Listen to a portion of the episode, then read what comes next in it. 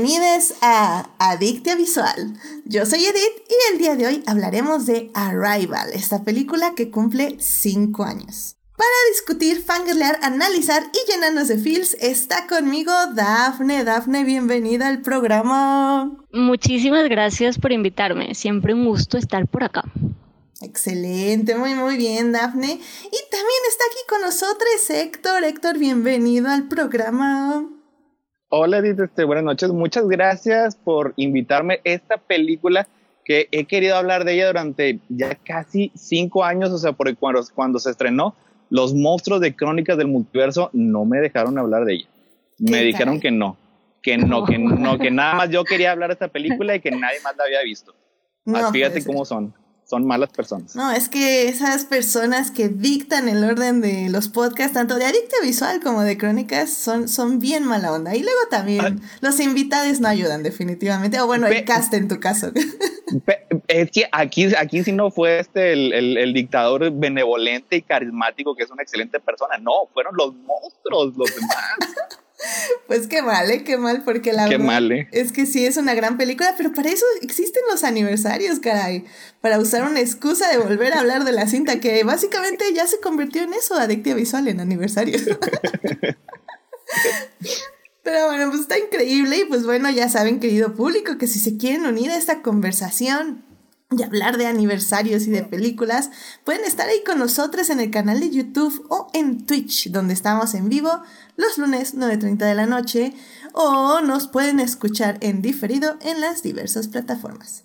Y bueno, querido público, pues ya saben que antes de hablar del tema de hoy, tenemos primero que salvar lo que amamos.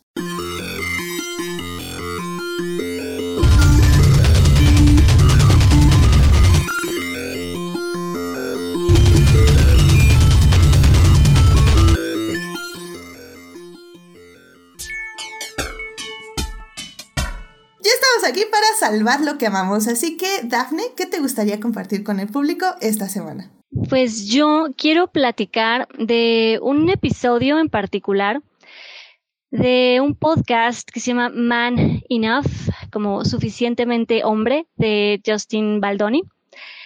La idea de ese podcast es eh, tener conversaciones para cuestionar y redefinir la masculinidad y pues entrevistaron a, a Locke Baid Menon, un poeta, es, es, poeta, artista no binario y pues eh, nada, ¿no? Cuando, cuando los entrevistadores creían tener todas las respuestas, llegó a Locke y llegó y les cambió todas las preguntas. Y pues eh, me gusta porque, te digo, generalmente los entrevistadores pues tienen control de la, de la conversación, siempre quieren llevar la plática a niveles pues, más profundos, cuestionar y, y de nuevo, ¿no? Como tratar de, eh, siempre tratar de como redefinir estos términos y masculinidad. Y pues sí, te digo, llegó a loca cambiar eh, todo, cambiarles ideas, cuestionarlos y estuvo muy divertido. Digo, nada más así un pequeño ejemplo para que más o menos se den una idea es... Eh, uno de los entrevistadores le pregunta como, eh, creo que eh, una, fue una pregunta así como, ¿cómo puedo yo ayudarles a ellos, eh, refiriéndose como a los hombres, a desaprender? ¿No? Y Alok pues le contesta como, pues dices ellos como si tú, como si no fuera tu lucha también, ¿no? Entonces no puedes defendernos, como no peleas por mí, por nosotros porque ni siquiera te atreves a luchar por ti. Entonces yo no necesito ayuda, yo soy quien soy, yo sé quién soy. Entonces más bien yo te cambiaría tu pregunta y siento que deberías de preguntarme, ¿cómo puedo yo ayudarte a ti a ser más libre? ¿No? No cómo me puedes ayudar tú a mí, más bien yo cómo puedo ayudarte a ti a ser más libre. Y pues creo que es muy, creo que es importante compartir este tipo de, pues como de pláticas, de conversaciones, pues porque uno nunca sabe eh, qué mentes puede abrir al compartir este tipo de, pues de conversaciones, de pláticas, y uno nunca sabe qué tipo de, qué corazones puede llegar a tocar incluso con lo que compartimos. Y pues sí, la verdad es que creo que estamos muy, estamos ya muy condicionados, condicionadas, todos estamos ya muy condicionados y pues a veces es importante, es importante tener y pensar este tipo de, cuestionar nuestras ideas, cuestionar todo lo que sabemos, básicamente. Excelente. O sea, les dijo, les dijo eso, soltó el micrófono y se fue caminando mientras todo explotaba. dentro de. Hace cuenta, básicamente, y así todo el podcast, eh, así todo el podcast. Entonces, está, Excelente. está bastante bueno, está, está muy interesante. Y te digo, creo que a veces todos necesitamos, de nuevo, em, luchar un poco contra nuestro propio condicionamiento. Amén. Y por eso amén quería recomendarlo.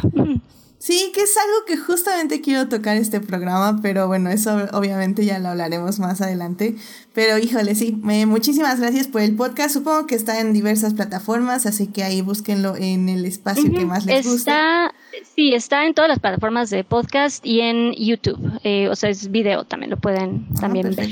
Muy bien, muy bien. Pues aquí eh, vamos a linkear también para que ahí vean ya en la descripción el videíto. Bueno, más bien el canal para que vayan a unirse. Ya saben a quienes están en YouTube.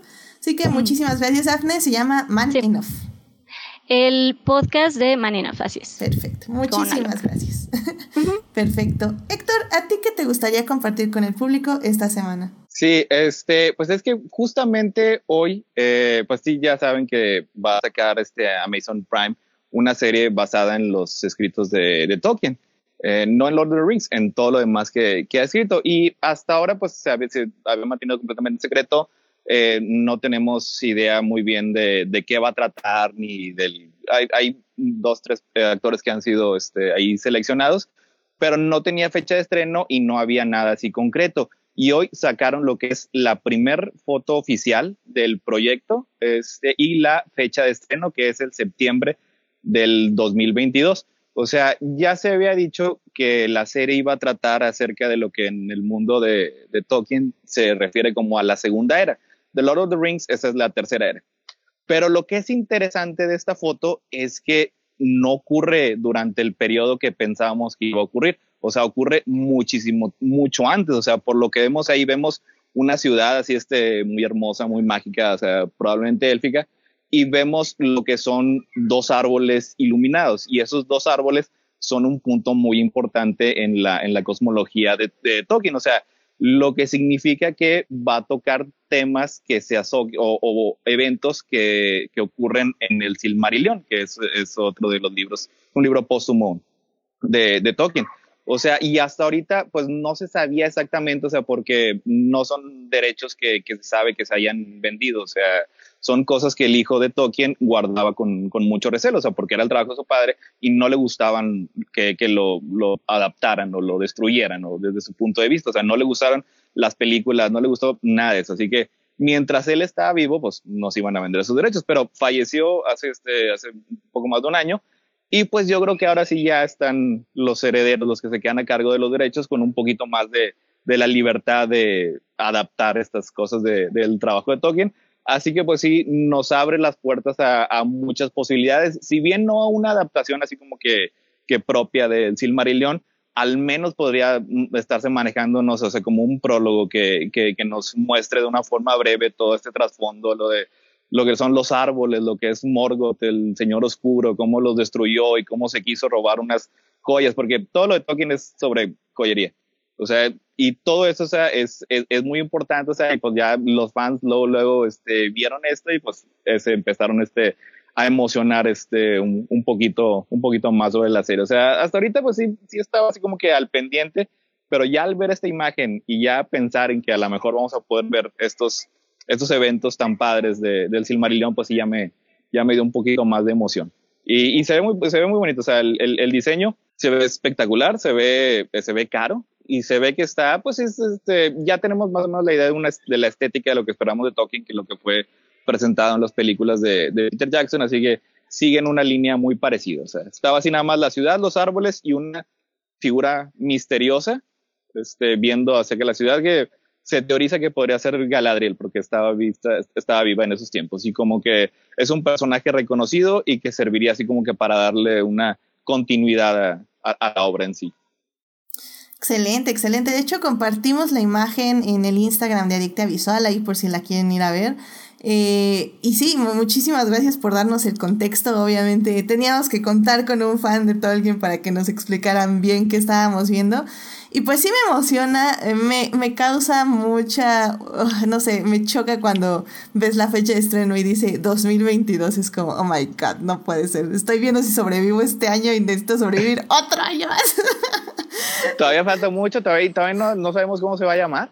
Exacto. Es lo que, todos, todos, están esperando, o sea, porque ya el nombre sí ya daría un poquito más de pista, porque hay, hay mucho, muchos secretos al, alrededor. Sí, pero, pero bueno, me, me gusta, me gusta esta em, teoría eh, basada en solo una imagen y pues está padrísimo y eh, para bien o para mal la vamos a ver y para bien o para mal nos va a encantar o la vamos a odiar, no sabemos. Eh, es, lo, es lo que va a ser padre, básicamente. descubrir de qué, qué va a ser esta serie. ¿No? sí, es que o sea, las historias del Silmarillion no son así como que propiamente una, una dramatización, o sea, no tiene escenas como, como Lord of the Rings o una narrativa, o sea, te cuentan, sí, los elfos despertaron cuando, este, cuando el sol se levantó y caminaron de Cuivinen, cruzaron las montañas este, de hierro hacia Beleriand, y, pero así, o sea, como que para poderlo hacer, para poder dramatizarlo, tienen que inventar muchas cosas, o sea, tienen que, que ponerle mucha caracterización, tienen que formar personajes prácticamente de la nada y ahí así como que esa es la parte así como que pues no sé qué esperar, sobre todo porque no sé exactamente ni quién la está haciendo. O sea, sí sé que, se, sabe, se sabe que Bayona, Jay Bayona, es el que dirigió los primeros dos episodios, que va a ser así como una especie de película. Se sabe que hay unos escritores de, por ejemplo, Game of Thrones y creo que, que Breaking Bad, pero, por ejemplo, no se sabe quién es el showrunner. O sea, es Jeff Bezos, es Alexa, ¿quién sabe quién es? Muy bien, pues bueno, yo creo que ya con el tiempo va a ir saliendo más información, pero, pero me gusta, me gusta la, la especulación, como dicen, y, y, que está, está, está muy bonita la imagen. Sinceramente, sí tiene todos los elementos que me gustaría que tuviera, pero pues no sabemos. Sinceramente, puede ser un muy buen Photoshop y sabrá Dios, ¿no? Entonces, pues en fin, pues esperemos ya un teaser eh, dentro del próximo año, yo creo, a inicios del próximo año y a ver qué nos depara esta serie que básicamente Amazon o bueno Prime Video le está poniendo ahí pues todo, básicamente. Está tirando la casa por la ventana y está poniendo todos los huevos de oro. Así que veremos qué tal le sale la apuesta. Mucho dinero. O sea, la imagen esa, si no es un Photoshop, se ve cara. Exacto. se, ve, se, ve, bastante cara. Oh, exacto, exacto. pues muchas gracias, Héctor, por compartir tu conocimiento acerca de esta imagen que sacó Prime Video. Este, bueno, y ya para cerrar, es, la verdad sí tenía otras dos cosas eh, para compartirles en el Salvando lo que amamos, pero fue Race Week, fue semana de Fórmula 1, y ya saben que aquí tenemos que hablar de la Fórmula 1 y sobre todo porque ya empezó la época vacacional de Fórmula 1. Es decir, tenemos un mes de pausa de carreras, así que no van a escuchar de Fórmula 1 hasta dentro de un mes. Por lo que tengo que hablar de esta carrera de Hungría, que pues básicamente estuvo cañona. Eh, la verdad es que las últimas carreras nos ha recordado por qué amamos este deporte, por qué amamos la Fórmula 1 y por qué nos encanta ver carreras. Y es que pasaron muchísimas cosas. Em, ¿Por dónde empiezo así rápidamente? Bueno, básicamente Lewis Hamilton siendo la increíble persona que es y el increíble piloto que es, eh, ganó la pole position, inició en primer lugar en la carrera arrancan la carrera luz verde y su compañero Valtteri Bota sale mal, se queda atrás, se queda atrás y entonces como que algo pasa, frena mal y pum, le pega al McLaren de enfrente y el McLaren de enfrente y de Botas se llevan a los dos Red Bull de, corbata y se llevó a Checo Pérez y a Max Verstappen. Checo, el carro de Checo quedó inutilizable y el carro de Verstappen literalmente manejó medio carro toda la carrera. Eh, bandera roja, eh, por alguna razón eh, Mercedes, bueno, cuando salen, Mercedes no decide que Hamilton no va al pit stop. Todos los demás carros literalmente se fueron al pit stop para cambiar de llantas. Hamilton no lo hace, se dan cuenta que es un error, lo vuelven a meter y Hamilton tiene que salir desde atrás, desde el último lugar, para alcanzar a los primeros lugares, que en ese momento estaba ganando, ay, ahorita se me fue Ocon, eh, Vettel y Sainz, estaban así en, en ese orden y y no, no manchen, qué carrera. Estuvo muy cañón ver a Hamilton eh, con todos los problemas que tuvo, estar rebasando a toda la parrilla una y otra vez porque tuvo que cambiar tres veces los compuestos de las llantas. Y, y de hecho, estaba muy, muy probable de que iba a quedar en primer lugar porque Hamilton es increíble, es un piloto fum, así de, de, otra, de otra dimensión. Y sí iba a rebasar, pero en eso se encontró con Alonso, que estaba en ese momento en cuarto lugar. Y pues Alonso básicamente lo detuvo porque Alonso también es un gran piloto. Lo odio con todo mi... Bueno, no lo odio, no me cae mal, pero... Pero, eh, ok, es un buen piloto, vamos a decir. Y de hecho, si quieren saber más de Alonso, tuvimos nuestro programa en Adictia Visual de su serie, eh, que pueden ahí escuchar. Entonces ahí se los voy a dejar en YouTube para que lo vayan a ver. Pero bueno, Estuvo, eh, básicamente Alonso lo detuvo y Hamilton ya solo quedó en tercer lugar. Eh, ya no pudo alcanzar ni a Ocon ni a Vettel, que compartieron el podio con él. Y pobre Hamilton quedó, o sea, realmente en el podio, pues ya saben, los haters luego, luego criticando, ay, ni está celebrando ni nada. Pero yo sí me di cuenta que algo como que no estaba súper bien y ya lo confirmé cuando Ocon lo tuvo que ayudar a subir al podio, que es un escaloncito literal, eh, para una foto. Y, y sí le dijo como, ¿estás bien? ¿Estás bien? Y, Hamilton así nada le decía como que sí, pero como que lo ayudara. Y sí, efectivamente el pobre se deshidrató y, y pues estaba, dicen que muy mareado y que estaba muy mal. Y él mismo dijo después que había sido porque después de tener COVID el año pasado como que nunca se ha recuperado del todo. Entonces también creo que está muy bien que lo haya dicho porque justo nos da un poco la idea de las secuelas del COVID y lo difícil que es para un atleta como Hamilton seguir, o sea, más bien que se sigue recuperando de ello, ¿no? Y pues fue una gran carrera, como ya saben todos, haters gonna hate, este, le lanzaron mucho, mucha carrilla a botas porque dicen que lo hizo a propósito, que chocó a los Red Bulls para que ganara Hamilton, ya saben cómo es la gente con sus conspiraciones malignas que no tienen sentido, porque pues votas... ejecutó la Orden 66. Literalmente dicen que Toto dijo, execute Order 66 y ¡bum! se los llevó de corbata. Obviamente no es eso, pues Botas también destrozó su carro, o sea, tampoco es como que eh, nada más les pegó y salió corriendo por la pradera, pues no. Entonces eh, estuvo eso, eh, haters gonna hate. Y bueno, ya nada más para cerrar, tengo que mencionar que Betel fue descalificado porque eh, no tenía mucha gasolina en su tanque, eh, que básicamente lo usan los comisarios para checar eh, que todo esté bien con el auto y así, y dicen que no tuvo la necesaria gasolina para que hicieran el chequeo. Pero bueno, la razón también por la que recibió una reprimienda fue porque Vettel todo el fin de semana, todo el fin de semana, y lo amo. Hamilton lo hizo, pero un poquito más, más este, discreto, se podría decir, porque, bueno, discreto no es, pero lo hizo como más low tone, pero Vettel literalmente el domingo llegó con una playera de arcoiris que decía Love is Love, así en letras grandes, grandes, su cubrebocas era de arcoiris, su casco tenía un arcoiris, y llegó y dijo, ¿sabes qué? Yo sé que en este país no se respetan los derechos de la gente LGBT más y se les condena y se les persigue. Y lo que yo voy a hacer es que voy a usar arcoiris todo el fucking fin de semana para denunciar esto. Y no manchen, este, o sea, me quito el sombrero. Betel es una increíble persona, me cae muy, muy bien. Y, y lo que hizo en Hungría, que recibió de hecho una reprimenda, porque se supone que en el himno no pueden usar este, propagandas políticas o mensajes políticos, lo cual es bullshit. Medio un himno. Sí. Medio un himno. Eh, no, no, o sea, bullshit, pero bueno. Entonces, eh, él dijo que iba a pagar lo que fuera necesario para, para la reprimienda, que no le importa y que lo volvería a hacer. Así que mil aplausos a Betel, mil aplausos a, a Luis Hamilton, que también es el único piloto que se pronunció a favor de, más bien condenando todas las políticas eh, anti-LGBT. Así que amo la Fórmula 1, es increíble, amo a Lewis Hamilton, muy bien por Sebastian Vettel y muy mal que lo descalificaran por lo de la gasolina. Ojalá que la apelación gane y que le restituyan su segundo lugar. Y pues bueno, esas fueron las noticias de la Fórmula 1. Yo las veo para que usted se una y las vea también conmigo, caray. ya vénganse a ver la Fórmula 1. Es, el resumen semanal, es, este, el, el, el, noticiero de la Fórmula 1 semanal. Exactamente, exactamente. Pero bueno, ya saben, dentro de un mes le seguimos porque pues ya entraron las vacaciones de la Fórmula 1, así que no se preocupen, las, las, noticias semanales regresarán dentro de un mes. Así que mientras, obviamente, más bien ya vámonos a hablar de cine.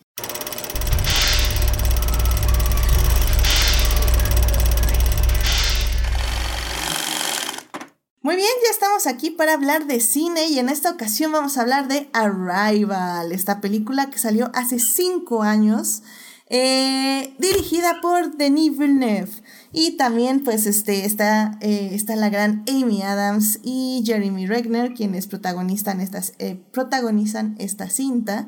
Y pues la verdad es que la película salió en cines y bueno, luego ya estuvo en, en todos los medios. Eh, fue muy, muy, muy aplaudida porque en sí Denis Villeneuve es un gran director que ya estaba agarrando mucho reconocimiento internacional. La película fue nominada para diversos premios Oscar, eh, ganó de hecho mejor edición de sonido.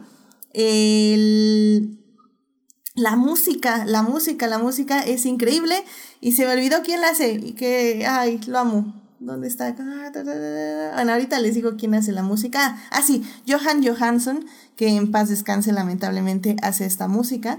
Y pues está increíble. ¿De qué trata rápidamente la película? Es eh, una lingüista, una traductora lingüista, que básicamente eh, le llaman porque una nave, o más bien 12 como naves espaciales podemos decirlo, aterrizaron en la Tierra y no sabe nadie qué quieren estos alienígenas, estos extraterrestres. Entonces le llaman a ella para ver si puede ayudar a abrir un canal de comunicación. Entonces en la primera parte vamos a hablar de la trama y por la trama me refiero a la trama alienígena porque está muy muy interesante todo esto.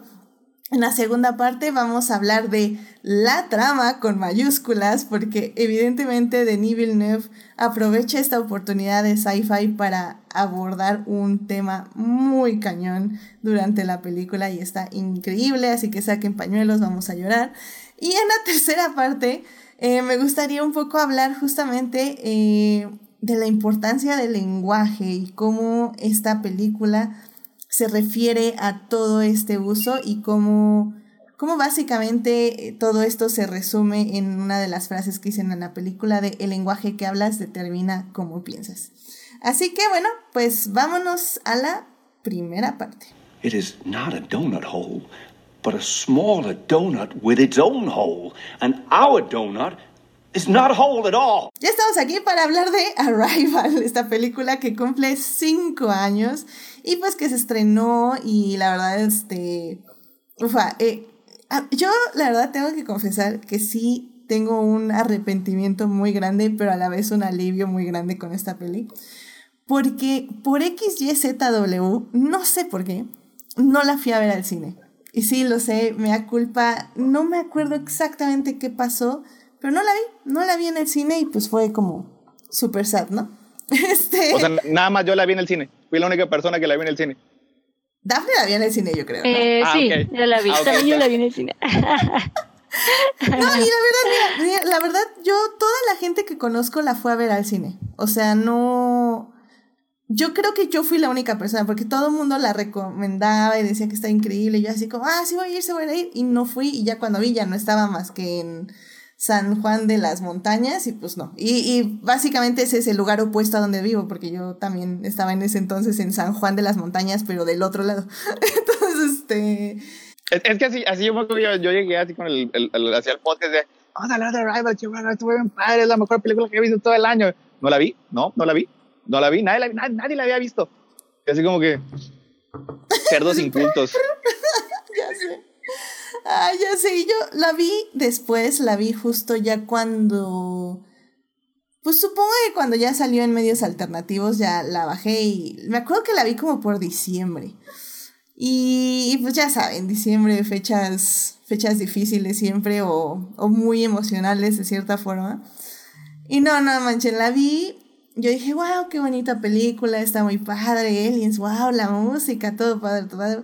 Termina la peli, literalmente cinco minutos llorando, así, yo así como, Dios, qué bueno que no fui al cine, porque esto había sido un show ahí en la sala, no que me importe, pero, pero sí es así como, damn, o sea, qué cañona película.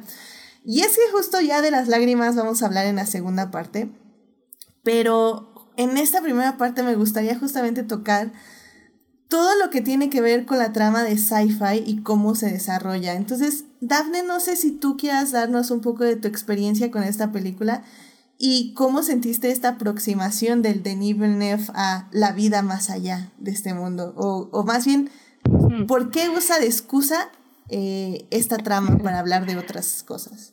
Exacto, es que exacto, ¿no? Es más bien eso. Y me parece, a mí personalmente me parece brillante porque eso, ¿no? Agarra de pretexto esta, esta eh, trama de llegan los, eh, los extraterrestres, estos eh, seres, llegan a dominar, bueno, aparentemente a dominar el, el, mundo y cómo a partir de eso, que pues es base de sci-fi, que sabe que, que llama la atención, vamos a agarrar esta trama y te vamos a contar, o sea, vamos a, en capas te voy a hablar de otras cosas también. Em, en cuanto a la parte de, sci-fi, de ciencia ficción, me parece que está muy bien hecha, me parece que es eh, increíble, en mi opinión, que nunca, o sea, sí vemos a los seres, sí vemos las naves, pero sí siento que también eh, tienen un aire de misterio, todavía se quedan como, eh, sí, te digo, sí llegamos a verlos, sí vemos la forma, pero no, siento yo que no del todo, eh, de nuevo, como que siento que sí se quedan un poco, nos dejan todavía esta pauta de querer conocer más, de querer saber un poco más de estos seres y creo que eso está padre. Cuando nunca conocemos completamente al monstruo, creo que eso es eso siempre se agradece. En, bueno, por lo menos yo siempre agradezco que nos dejen ese, ese toque de todavía podríamos conocer un poco más, pero, pero es suficiente para intrigarnos y querer seguir con la historia. Y creo que eso está padre en cuanto a, sí, en cuanto, como dices, la ciencia ficción. Creo que lo manejan muy bien. Además, esta, esta aproximación de querer, em, de querer entender y de que además es eh, en ciencia ficción donde no solo agregan a Estados Unidos, o sea, sí, evidentemente está Estados Unidos y son los que eh, pues van a tener esta compasión y este otro tipo de aproximación hacia los extraterrestres, eh, está bien, pero sí tratan, creo, o yo, por lo menos yo sentí que sí tratan de incluir a más lugares, que sí se sienta algo realmente global, que no es solo en Estados Unidos, sino que sí está sucediendo en, en, más partes del mundo y creo que eso sí se siente en esta peli y también creo que eso está, eso se agradece, eso está, está padre. Sí, completamente de acuerdo. Y saben que eh, estaba pensando que chance alguien de nuestro público no la ha visto, eh, que al final del día es, es muy válido porque creo que es una peli que si bien si es un poco mainstream, tal vez pudo pasar bajo el radar a varias, a varias personas. Y nada más rápidamente, eh, esta película la pueden ver en Netflix, está en Netflix ahí disponible, así que no, no tienen que hacer muchos balabares para buscarla. Y Héctor, a mí me gustaría que le dijeras al público por qué tienen que ver esta película así sin muchos spoilers. Mm, bueno, nada más, a ver, primero, o sea, ¿por qué la fui a ver yo? Porque este, porque este, eh, bueno, eh, como un inicio, esta peli está basada en una historia de, eh, una historia corta de Ted Chiang. Este es un escritor que ha ganado un montón de, de premios de, de, ciencia ficción. El nombre de la historia se llama Story of Your Life. Y a mí me encantan las historias de ese, de ese señor. O sea, me gusta mucho la ciencia ficción y él siempre utiliza de punto de partida algo, algo relativamente complejo, o sea, como incluso este, aquí lo, hacen en, en, esta, en esta historia, pero no se queda nada más eso como que en, en, la ciencia ficción dura, o sea, en, en, los conceptos científicos, o sea, los utiliza para trasladar emociones humanas muy reconocibles y muy empáticas, o sea, es esa combinación que tiene que, que, o sea, a mi parecer lo pone por encima de, casi cualquier otro escritor de, de, ciencia ficción. O sea, es un gran, gran escritor. Y además, este, este director, uh, Dennis, yo lo conocí cuando vi Sicario. Y Sicario es una película que tiene un tema que a mí lo personal no me agrada.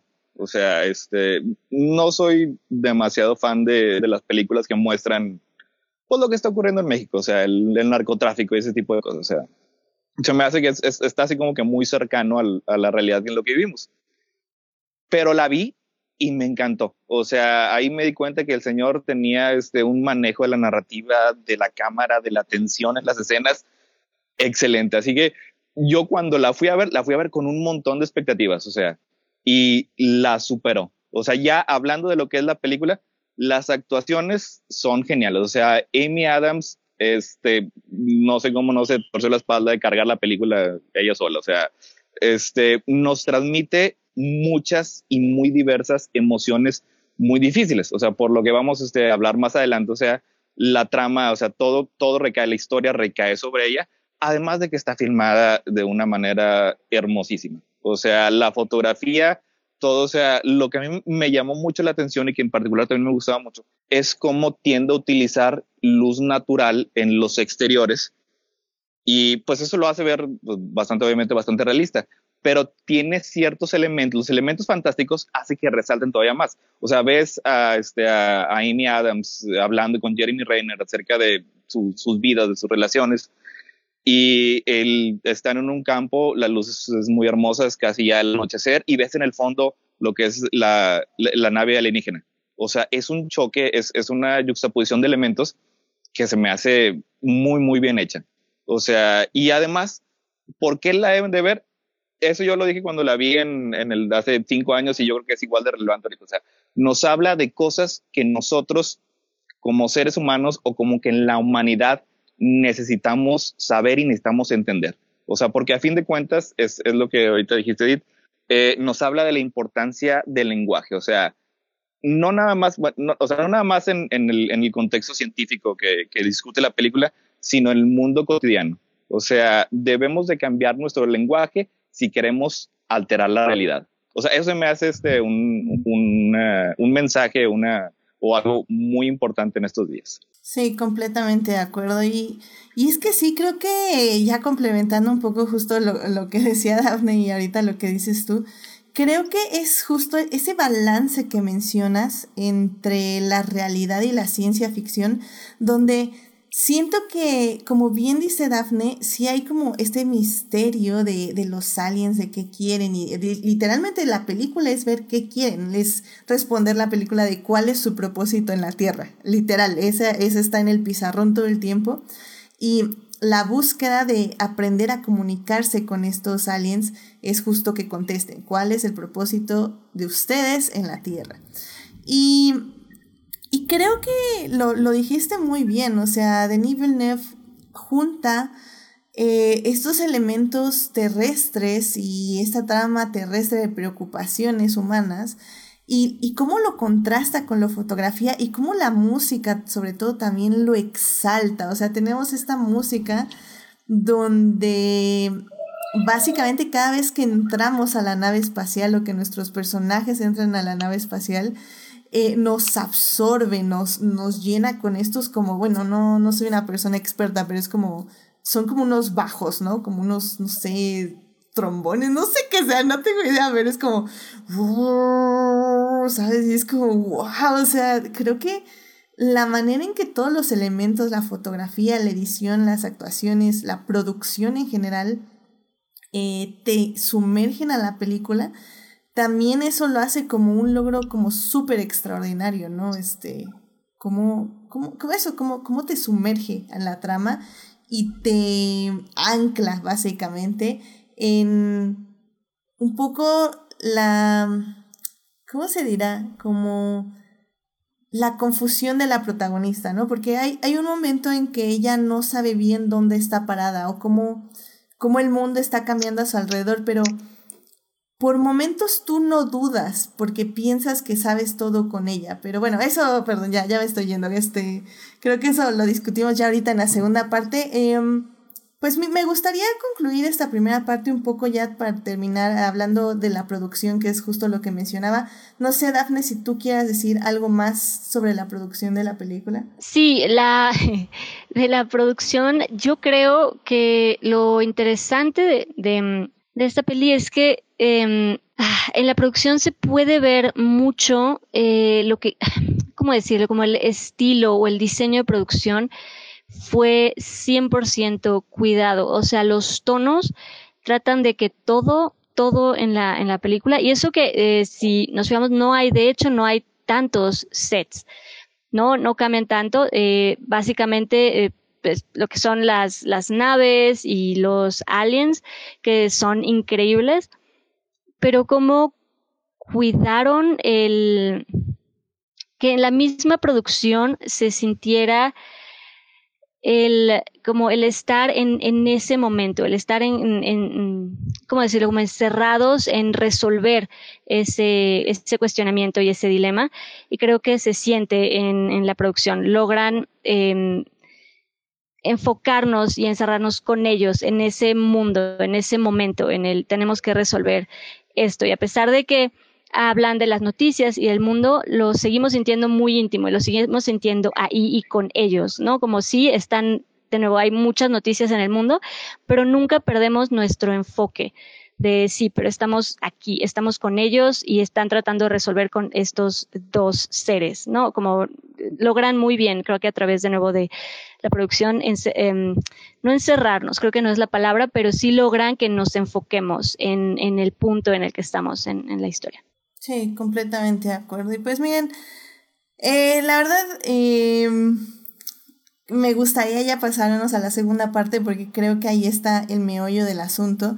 Eh, para darles un poco un preview a quienes no hayan visto la película y no quieran saber muchos spoilers, porque ahí ya vamos a entrar 100% en spoilers.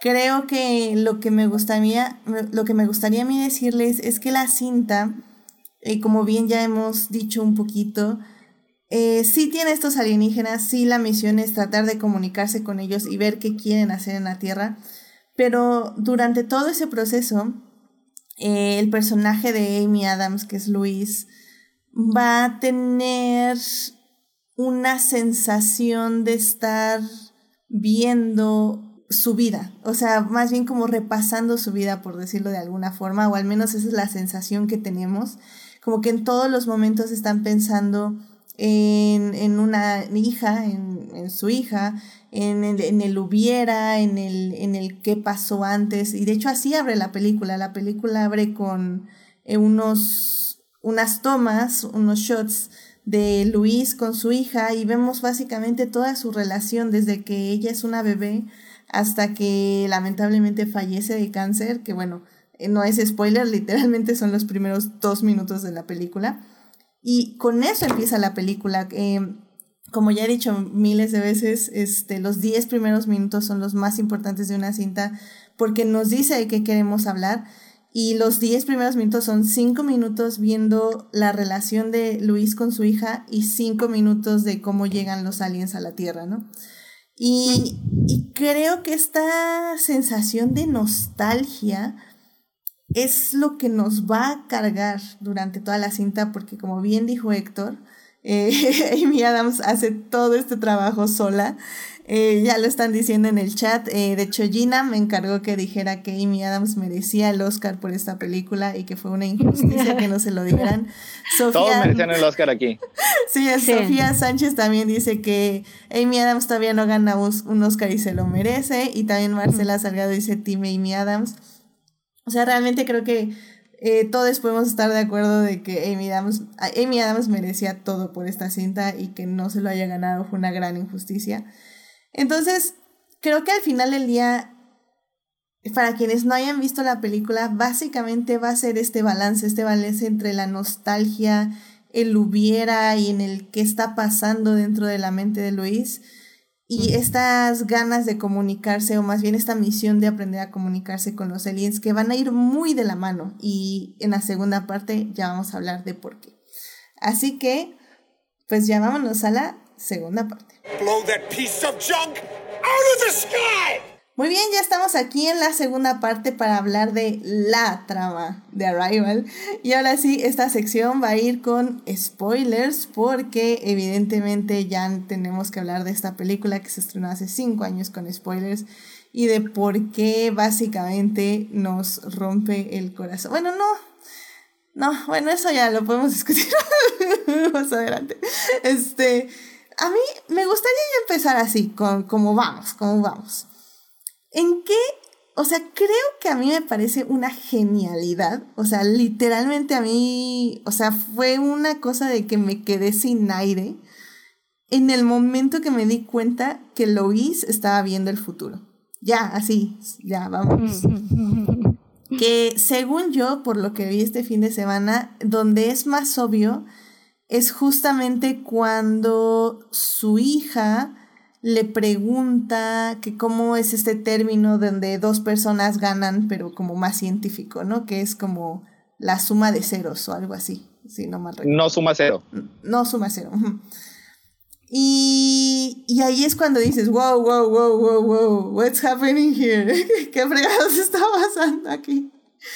Y, y me encanta porque eh, Denis Villeneuve, el director, lo hace, o sea, lo hace de una forma, ya habiendo visto esta película tres, cuatro veces, creo que es muy obvio, obviamente, si ya sabes, si ya la has visto, es muy obvio que está viendo el futuro, porque hay como muy, hay, hay pistas en todos los flash forwards, hay como estos, estos, este, el dibujo que hace la niña de dos papás hablando, mis papás hablando con animales, están como este padre ausente que no existe, pero que está ahí, cómo están relacionados los flash forwards con las personas.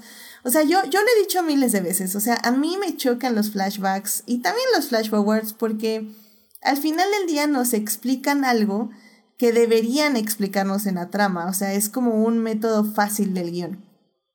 Pero aquí Denis Villeneuve nos da la cachetada a quienes decimos eso y dice, Así es como se debe usar un flash forward, para darnos contexto mental, psicológico y emocional de lo que está viviendo el personaje en el presente. Y, no sé cómo quedaron ustedes, pero yo sí fue así como, en ese momento que me di cuenta que estaba viendo el futuro, fue así como, ¿what? ¿What? No, y es, es creo lo que comentábamos, a mí me parece eh, de nuevo brillante que aprovecha esta trama de ciencia ficción, esta trama sci-fi, para hablar de la vida y para reflexionar de, ah, de, sí, incluso cuestionarte de, ah, si tú supieras que en tu vida vas a sufrir y si te pudieras ver todo lo que vas a sufrir, decidirías aún así vivirlo y hacerlo? Como sabes, cuestionarte este balance entre si lo bello em, vale vale todo el sufrimiento. Si eso bonito que vives vale, vale la pena vivir todo el sufrimiento por esos momentos de felicidad que también da la vida. Entonces, sí, me parece increíble que en una película de aliens y ciencia ficción eh, nos ponga esta reflexión eh, de la vida y de lo que puede ser y de este cuestionamiento de de lo que vale la pena vivir, bueno y malo, al final es todo parte del, mismo juego y es parte de la vida.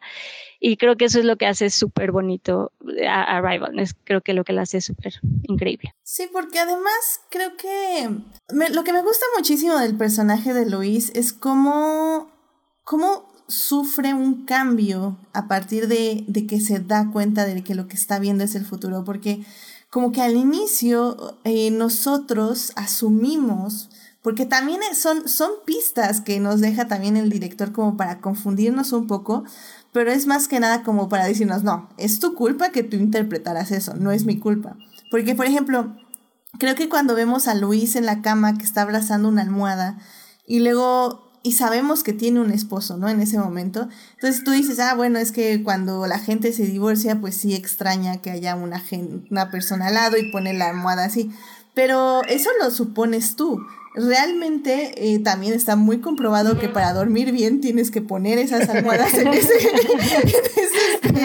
en ese orden para que descanses bien. Entonces realmente Luis está durmiendo así porque así quiere dormir, no porque tenga un esposo fallido, ¿no? Entonces me gustan esos como pequeños momentos que dices, ah, ok, sí tuvo un esposo porque está durmiendo así, cuando no es cierto, se está durmiendo así porque quiere dormir así. Pero, pero tienes estos pequeños momentos donde asumes que todo lo que ella está sintiendo eh, cuando vemos un flash forward y vemos su cara, dices, ah, ok, pues sí está recordando a su hija, pero realmente su cara más que de recuerdo o de nostalgia, como yo lo dije, es una cara de tal vez de confusión, de por qué estoy viviendo esto, por qué estoy sintiendo esto, que sí son sentimientos que pues sí están como, o sea, están presentes y los está viviendo, pero también ella no sabe por qué los está viviendo. Y eso es creo que en lo que se basa la película y que está increíble cómo lo va transformando. Y justamente cuando ella ya entiende que es el futuro, cómo entra en un... ¿Cómo lo acepta? O sea, creo que la manera en que vemos cómo lo acepta y cómo cree más bien cómo cambia su perspectiva de la vida, o sea, es increíble. Obviamente tenemos el, momento cool de, ay, voy a salvar el planeta porque no solo soy gringa y, sé hacer las cosas mejor que todos ustedes países inútiles, sino aparte tengo que ser la heroína de todo el mundo porque soy gringa. y está bien, I mean, whatever. Se le perdona, se les perdona. Sí, sí, sí, está bien. Chido por ustedes. Salven al mundo una vez más. Pero, pero bueno, tenemos ese momento donde usa su superpoder, entre comillas, para salvar al mundo, ¿no?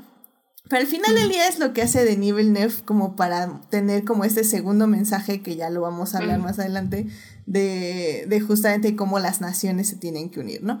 Pero, pero bueno, en lo que va de ella, o sea, y, y justo lo que dices, este, Dafne, o sea, el momento que nos muestran cuando, cuando su hija le pregunta que por qué su papá ya no la quiere ver y, y ella le dice, no, pues es que le dije algo que no estaba preparado para escuchar. Y tú así como, what the fuck? sí.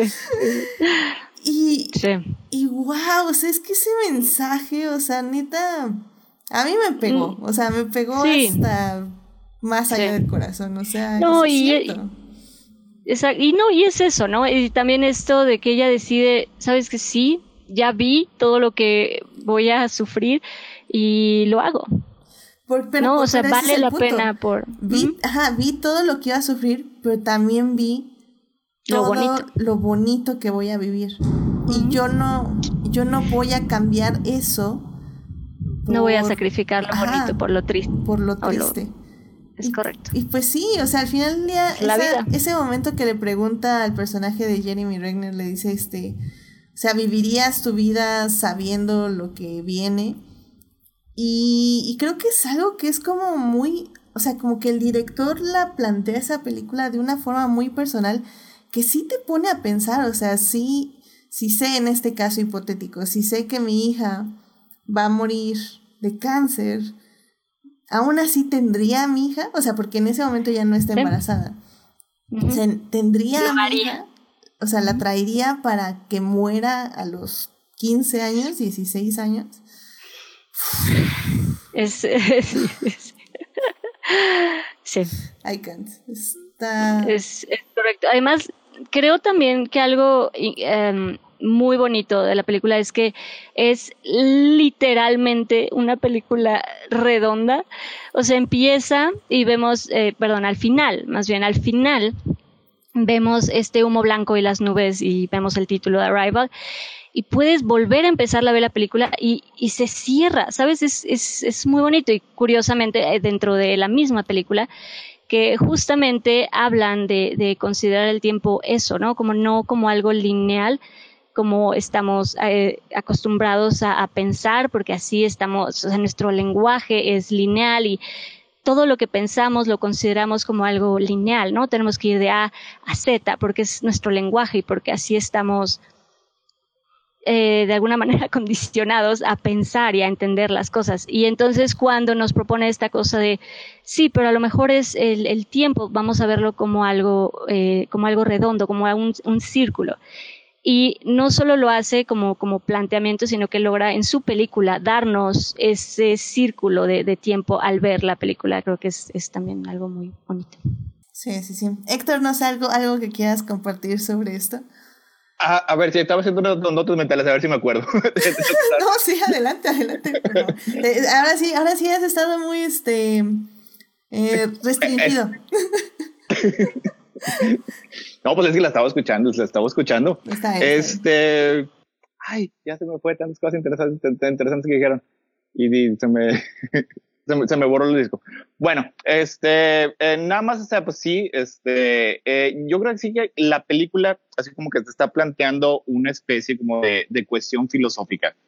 O sea, este, si tienes tú la capacidad de saber lo que va a pasar y sabes que eso va a incluir tragedias, tragedia, una tragedia, este, elegirías como quiera vivir tu vida, esa es una. Y la otra es cuál es el propósito o la función o siquiera la existencia del libre albedrío cuando ya sabes lo que va a ocurrir. O sea, y la historia, esta historia, tanto la película como en el libro, parece dar una respuesta. O sea, el libre albedrío entra en tu decisión de aceptarlo y crear tu propio futuro. O sea, porque este Luis bien pudo haber este, he decidido no tener hijos o no casarse con. Ah, ya me acuerdo, era lo, de los, los flashbacks, que está hecho de una manera bien sutil y bien, muy bien ejecutada. O sea, porque al principio, lo que tú piensas al ver la película, yo, ya había hecho trampa, yo ya sabía lo que iba a pasar, así que nada más estaba, estaba tomando nota de los trucos. O sea, lo que uno piensa obviamente es que son, está, está recordando el pasado. O sea, y eso, eso la película te lo va reforzando una y otra vez, este, incluso cuando, este, cuando dice este, Luis, este, eh, ya sé por qué mi esposo me dejó. Lo primero que piensa este, el personaje Jim Renner, ah, estuviste casada. Y eso es lo que todos en este, hasta ese punto estábamos pensando. Pero ya si te fijas bien, si había así como que ciertos detallitos. O sea, como por ejemplo, cada vez que salía este, Luis en el futuro, sí le ponían un poquito más de maquillaje. O sea, para que se notara sobre todo que, que ya habían pasado unos 15 o 16 años. O sea, pero en general, hasta el momento en el que ya tú junto con el personaje se encuentran, o sea, se, dan cuenta de, de, lo que estaba ocurriendo la situación, es, este, es que ya, ya lo revela, así como que el, el twist de la película. Y sí, tiene un final, un tercer acto, este, un poquito hollywoodesco, que es, yo pienso que es por la necesidad, o sea, es una película cara, necesitaba que Estados Unidos salvara el mundo, es porque en, en el libro eh, de hecho, eso, eso no pasa. O sea, no, no salva el, no salva la, la doctora Luis el mundo ni nada. de hecho, los, este, los, los heptápodos desaparecen. O sea, nada más un día se van y ni siquiera sin dar algo, este, algo útil o interesante a la humanidad. O sea, nada más lo que dan es la idea de que se puede expandir la conciencia mediante el uso del lenguaje. O sea, y eso, eso es algo que yo digo que se puede aplicar este, en estos tiempos, o sea, porque incluso cuando hablamos el mismo lenguaje, o sea, las mismas palabras, a veces es imposible comunicarnos. O sea, es, es eso que, que puedes ver, ya sea por cuestiones políticas o lo que tú quieras. Yo la verdad sí encuentro muy difícil entablar un diálogo con personas que piensan que este, ciertos sectores de la sociedad no merecen derechos como todas las demás personas. O sea, ¿cómo entablas un, un lenguaje con esas personas? Se me hace, se, me hace algo, algo muy difícil. Y, y, pues este, y la película trata precisamente sobre eso, sobre, sobre encontrar un lenguaje en común. Y son, y son, son un montón de, de cosas que te va presentando. O sea, tenemos este, la filosofía del predeterminismo contra el libro albedrío, el, el comunicarnos y el, el impacto emocional que este, este lenguaje crea en las personas que es, es bastante pesado. O sea, es, es una, para hacer, es, una película que dura dos horas y que está llena de significado casi cada escena. Te voy a detener ahí tantito, Héctor, nada más para que ya dejemos justo esto ya en la tercera parte, para ya explorarlo justo más a fondo. Pero bueno, no sé si quieras decir algo más de, de este camino de, de, Luis, que justo, de hecho, me, me, alegra mucho que haya sacado al tema esto del predeterminismo, porque, o del libre albedrío, porque sí, pareciera que en algún momento eh, ya está determinado, ¿no? Que como que básicamente ya ella lo tiene que aceptar, pero creo que sí está un poco implícito, o más bien que el director sí quiere dejar eso en claro, ¿no? Que ella decide, sea, ella decide sí tener a su hija y...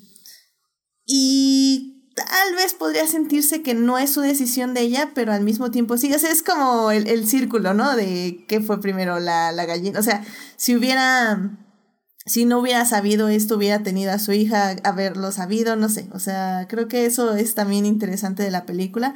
Pero al menos sí nos deja con esa idea, ¿no? De que Luis al menos este, decide tener a su hija, ¿no? Y luego ya después, ya al final, sí la película este, acaba con una paradoja de esas bonitas que siempre menciono. Por alguna razón siempre me invitan, siempre tengo que hablar de paradojas.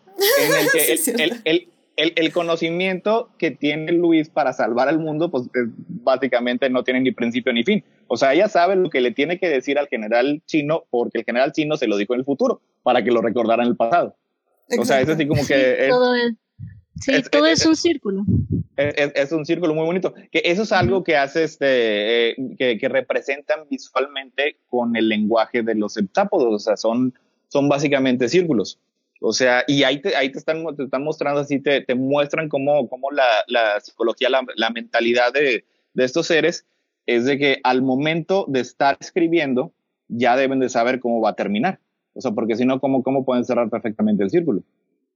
Sí, eso, está padre. Sí, sí, sí. Eh, es, es, así como que el, el, el conocimiento del futuro, cómo eso informa tus decisiones en el presente. Y te yo al final sí, sí me parece que es como este, cuando este, cortaron el, el, el, nudo gordiano, o sea, de que era un nudo y no, nadie, lo podía, no, nadie lo podía así como que de, desnudar y pues llega Alejandro Magno y lo corta.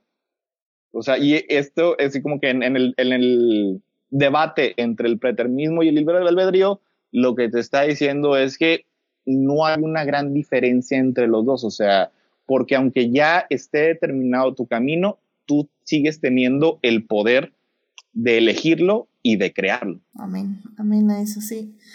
Ay, sí, la verdad es que, sé, querido público, si, si no han visto la película y se quedaron a escuchar esto, eh, ufa, la verdad no, no afecta porque la verdad la manera en que lo entregan y la manera en que manejan la actuación de Amy Adams con estos flashbacks y con esta decisión que toma, etc., etc., la verdad es que está increíble, o sea, creo que es creo que creo que es una gran actuación y una gran edición y dirección en, en de parte del director. Y, y sí pega, la verdad sí pega, porque pues ya, o sea, ya para terminar de repetirlo, es, es eso, es como... Creo que en, en su base es, es el director justamente diciendo que a pesar de todas las cosas que pueden pasar mal en la vida, o todas las tragedias que podemos vivir, o todos los golpes duros que podemos recibir, al final del día lo que nos tenemos que quedar son los buenos momentos, porque si no hubiéramos, no sé, empezado una relación con esa persona, si no hubiéramos vivido con esa persona, si no hubiéramos nacido esa persona o otra, otra persona no hubiera nacido, nunca hubiéramos vivido eh, los momentos felices. Y eso es lo que importa, no los momentos tristes. Y, y pues, wow, o sea, la verdad está, está cañón. en, general, una historia de, de, ficción, de ciencia ficción o fantasía, que te presenta ese dilema, porque he, leído, he visto unas, unas cuatro o cinco al respecto, siempre, siempre te va a decir sí, sí vale la pena. O sea, todas aunque termine de forma triste, aunque sepas que va a haber dolor en tu corazón, aunque vayas a sufrir mucho, siempre los escritores te van a decir, te van a ir por la idea, no sé si este, eh, platónica o positiva, de que sí, vale la pena. Siempre va a valer la pena eso. Excepto si pues es Doctor House. eh, bueno, pues. No, no, pero es que es la vida, ¿no? Uno lamentablemente esas partes quisiera uno poder evitarlas, pero también es cierto que es lo que nos hace ser quien somos, o sea, es parte de, de nuevo, es parte de nosotros, es parte de la vida. Lo bueno, lo malo es, es una experiencia y pues no habría belle o sea, no habría lo bonito y lo bueno sin, sin lo malo. No conoceríamos la felicidad y lo bueno si no conociéramos la tristeza y el dolor, ¿no? Amén. Yo menciono rápidamente a Doctor House porque hay un episodio donde llega una chava que recuerda todo de su vida, de esta, no me acuerdo ahorita cómo se llama esa capacidad, pero bueno, básicamente no, no se olvida de nada. Y al final el, el, asunto es que no puede perdonar a su hermana porque siempre recuerda lo, le da más importancia a lo malo que a lo bueno que ha vivido con ella. Entonces, ay, whatever, Doctor House, de todas formas, tu serie tiene problemas, muchos problemas. Pues es un poquito como me acordé ahorita de um, Eterno Resplandor de una mente. Sí, ah, ¿no? o sea, sí. esa era, bueno. Uh -huh. Donde es igual, literalmente, este, sí que, pero no, ya vi que no, no es tampoco por ahí la opción, ¿no? No se trata de no vivir eso, de borrarlo, de que no suceda, porque no, no es tampoco por ahí. Claro, sí, como bien dice Héctor, creo que es un tema muy recurrente, en, no solo en la ciencia ficción, también en el drama, pero en la ciencia ficción se da un poquito más porque justo tienes la habilidad a veces de borrar recuerdos o, o, o de o, viajar en el tiempo. O, de saber exactamente, porque una que, que, que, que, me viene a la mente también es una de un cómic que se llama Astro City. En los cómics siempre hay estas crisis en, el, en los que se, se revuelve el universo, de cuenta. O sea, cambia el, el futuro y el pasado y, las cosas así. O sea, y, y, la historia es sobre un señor que todos los días sueña con una persona, no sabe quién es, pero, o sea, sabe así como que, que la ama con todo su corazón. Y eventualmente, ya después de varios días, se le aparece un ser cósmico, estos que saben toda, toda la onda. Y le dice, no, pues lo que pasa es que en una de estas crisis tú ibas a conocer a tu esposa, pero pasó algo y ya no la pudiste conocer. Y le da, le da a elegir, puedo, este, puedo dejarte tus recuerdos o puedo borrar y obviamente pues elige, elige mantenerlos, aunque sea una persona que nunca conoció, pero como quiera, o sea, es el, el, el, el amor, o sea, como que el sentir, el, sentimiento, o sea, la vida, eso siempre es lo que vale la pena preservar. A lo mejor hay una historia como el Doctor House en el que te dice, sí, no, borra toda la mente, no importa, pero... Sí, no en, recuerdo. en general, este, películas, guiones bien intencionados, te van a decir que importa más el recuerdo que no, tenerla, no tenerla. Sí. Sí. No, y como bien dice Daphne, o sea, al final del día eso es lo que nos forma y nos hace ser, ser quien somos. Así que somos, somos todo esto. Y, y también lo dicen, creo que eh, ya para cerrar la sección, este Doctor Who también utiliza muchísimo este, este tema en muchas temporadas, en muchos episodios. Y pues está esta, esta frase que ahorita se me fue más o menos como va, pero es eso de que eh, somos un conjunto de cosas buenas y cosas malas y que las malas no necesariamente empeoran las buenas y las buenas necesariamente no mejoran las malas, pero pues que las dos experiencias es quienes nos forman, ¿no? Y eso es lo importante. Ay, sí. Ah, es el episodio de Van Gogh, creo. Ah, ese está muy bueno. Ay, pues es que te, te, te dejan lágrimas, al final estamos hablando de... Ya sé. pero bueno. No, y también para mencionar, digo así rápidamente, también pues este, este tema de también el, el que también dice o menciona que hay que unirnos, ¿no? Esta idea de que sean en 12 áreas distintas del mundo y como al final para poder descifrar y para poder lograr todo tienen que unirse. Es, creo que también es un tema muy padre. De nuevo, aparte que esté dividido en, en 12, que pues es, es, básicamente pues es el reloj. De nuevo volvemos a lo, a lo circular. Eh, creo que ese también es un tema padre de cómo al final, pues somos, somos uno, ¿no? Al final estamos unidos y es, creo que eso también es padre, como refuerza ese tema de que para poder salir adelante no podemos dividir, no podemos separarnos, ¿no? Siempre la fuerza va a estar en, en la unión. Y, y también este, eso también así como que se ejemplifica un poquito así como que en el, eh, eh, no sé, altruismo paradójico, o sea, porque aquí sí, sí revelan por qué están aquí los septápodos, o sea, vienen a darle conocimiento, a ayudar a la humanidad a unirse y, y también este, a la habilidad de, de poder este, predecir el futuro para beneficiarlos, porque dentro de 3.000 años ellos van a necesitar la ayuda de la humanidad. O sea, es, este, es hoy, hoy yo te estoy ayudando a ti para que tú a mí me ayudes mañana. O sea, también es, es, es, un, es un sentimiento como que muy, muy positivo. Uh -huh. Que bueno, me, me, entristece un poco que, que, la eh, que, que, piensen, o más bien que saben, que la humanidad se va a unir bueno, para que la humanidad se una necesitamos 3.000 años, así que, I mean, Ok, gracias. nada más dice que en 3.000 años van a necesitar su ayuda. O sea, puede ser porque hasta dentro de 3.000 años van a tener el problema o dentro de 3.000 años. Por eso, pero si ya sabes que tienes el problema y que quieres darle a tus aliados el tiempo suficiente para que te ayuden, pues 3.000 años suena un buen número, ¿no? Un número redondo. Eh, y es, que es, una idea muy interesante porque en, en la ciencia ficción, o sea, pues digo, obviamente, pues como por ejemplo Star Wars, eh, en Star Wars cada planeta tiene nada más una, un ecosistema y un dirigente. O sea, y así, así generalmente es como, como se maneja.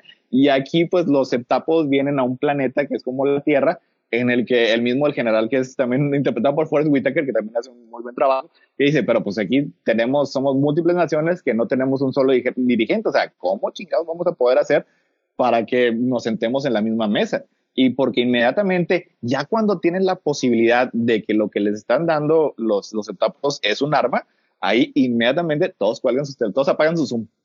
Y ahora sí es Cada, quien, cada, quien este, cada quien lo suyo. Exacto. Que es, es un comentario, pues digo, como que bastante lógico y certero, o sea, porque la película intenta ser eh, bastante realista en lo que ocurriría en esta situación. O sea, de hecho, nada más que el, primero, el primer obstáculo sea el lenguaje, eso ya es, es así como que la pone por encima de muchas otras historias. O sea, volviendo a Tolkien, yo creo que él aprobaría esta película. No me gusta hablar por los, las personas muertas, pero, pero yo creo que sí. Muy bien, muy bien. Pues sí, pues justamente ya hablando de lenguaje, vámonos ya a la tercera parte para discutir, al menos de que quieras discutir algo que no sea de lenguaje, Daphne. Este, no, nada más rápidamente, como para, eh, creo que en esto que, que, se comenta es muy cierto porque eh, sí, creo que también eso a mí me gustó mucho de, de Arrival, que se siente real. Eh, siempre he creído que lo más bonito es cuando se escribe se escriben reacciones reales ante estímulos ficticios y creo que eso lo tiene muy, muy marcado, muy claro esta, esta película. Creo que como dices, se siente posible, ¿no? O sea, ya fuera de, del mundo que nos están poniendo y, el futuro y los aliens, pero dentro de ese universo que nos están planteando, te convencen y dices, es que sí puede ser, y lo que se dice, ¿no? Em, eh, y que la primera barrera sea poder comunicarse y poder decir, o sea, olvídate de la ciencia y matemáticas, primero hay que poder que nos entiendan un hola y creo que cómo se maneja toda la situación, el, cómo se haría y cómo se acercarían a estos seres que nadie entiende, y el hecho de que los mismos seres no sean claros en cuál es el propósito, creo que eso es um, pues muy posible, ¿no? Como muy, como dices, muy realista, se siente factible. Sientes que si estuviéramos en una situación así, sí sucedería de una forma similar, ¿no? Como primero buscar el cómo te acercas, cómo comunicarse y de nuevo, esto que, que no sean claros, los alienígenas me parece que también es, sería muy factible que así sucediera, que ni siquiera lograríamos saber qué son o qué hacen en el planeta o cuál es, no sé, creo que de nuevo eso también me gusta, creo que en efecto se siente muy, muy real, es un planteamiento que me agrada bastante. Una escena que me gusta mucho es, es, es que hace así del principio, que precisamente va con eso así, con lo del realismo, es cuando está dando la clase esta, eh, eh, Luis y luego después ya pues, la, cierra y, y, va normalmente a su casa. Y en el estacionamiento hay algo así que como que se describe, no sé, como una, una tensión eh, sutil. O sea, no es, no hay caos, o sea, no, no, no, no están así todas las uh -huh. nos van a matar los aliens, no, no, no, no, pero incertidumbre, ¿no? Se siente así como que no saben qué va a pasar, eh, le dan así un, pequeño este, llegue ahí en el estacionamiento porque las personas están desconcertadas. O sea, es, es, es, la, es, una parte que me pareció que, que retrataba muy bien de una manera muy realista lo que podría ocurrir. Sí, ya después sí hay más caos y ya hay más, este, un poquito más, más de violencia cuando ya llevan un mes y todavía están aquí, estos y no sabemos exactamente por qué están. Pero al inicio es, es lo que habría. Habría desconcierto, habría incertidumbre, no necesariamente pánico ya hasta después. O sea, porque sí, exacto, este, correcto. Eh, Denis me parece un, es, es un director muy sutil, tanto en cómo narra una historia, cómo construye una escena, como también en, en, el diseño de producción, o sea, porque eh, en todo es, es, es, elegante, es hasta cierto punto minimalista y sirve nada más para, para contar el punto al que quiere llegar. Eso le, aplaudo mucho. Sí, completamente de acuerdo. Pues miren, vámonos ya a la tercera parte para justamente seguir hablando de esto y cómo, cómo se utiliza el lenguaje en esta película. Así que vámonos a la tercera parte.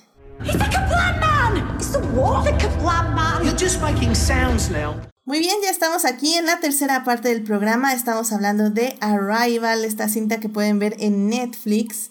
Eh, y bueno, justamente en la primera parte estuvimos hablando de la producción y un poco de, la trama del sci-fi. En la segunda parte ya estuvimos hablando de la trama, de básicamente la carga emocional que tiene la cinta. Y en esta tercera parte, que también se complementa un poco con la segunda parte, eh, vámonos ya a adentrar un poquito más en lo que es el lenguaje, que es un poco la columna vertebral de la cinta, porque tenemos como el cuerpo, que es básicamente el sci-fi que discutimos en la primera parte, el corazón, que es lo que hablamos en la segunda, y esta es como la columna vertebral, siento yo, el lenguaje, porque justamente es como parte de la trama principal, es lo que conecta todos los puntos de los que hablamos anteriormente, anteriormente. Y pues bien, ya lo estábamos diciendo hace unos minutos, o sea, primero que nada es esta capacidad de, comunicarnos con la otra persona, la capacidad de sentir qué está sintiendo la otra persona, eh, la comunicación entre naciones, que también es súper importante, que ya hablamos un poquito en la segunda parte, y, pues básicamente cómo funciona el lenguaje y cuál es la importancia de este a la hora de comunicarnos con la otra persona. O sea, Héctor ya estaba diciendo que, que él no sabría o no sabe cómo comunicarse con una persona que piensa diferente a él. Creo que es algo que sobre todo en esta época estamos viviendo mucho, porque las palabras siento yo que en actualidad ya no significan lo mismo para todas las personas. Y es que justo al inicio de esta película, que la verdad está increíble cómo lo hace el director de Villeneuve, porque Forrest Whitaker le pregunta a Luis así como, a ver, este, yo, es que, no, ¿cómo que les vas a decir hola, caminar, vaca? O sea, eso, eso qué, eso, ¿cómo nos va a ayudar? Dice, no, no, a ver, es que tú quieres que le pregunte cuál es su propósito en la, en la Tierra. Dice, a ver, primero tenemos que decir, que entiendan que es una pregunta. Luego que cuál es su propósito, tenemos que definir el tú del yo.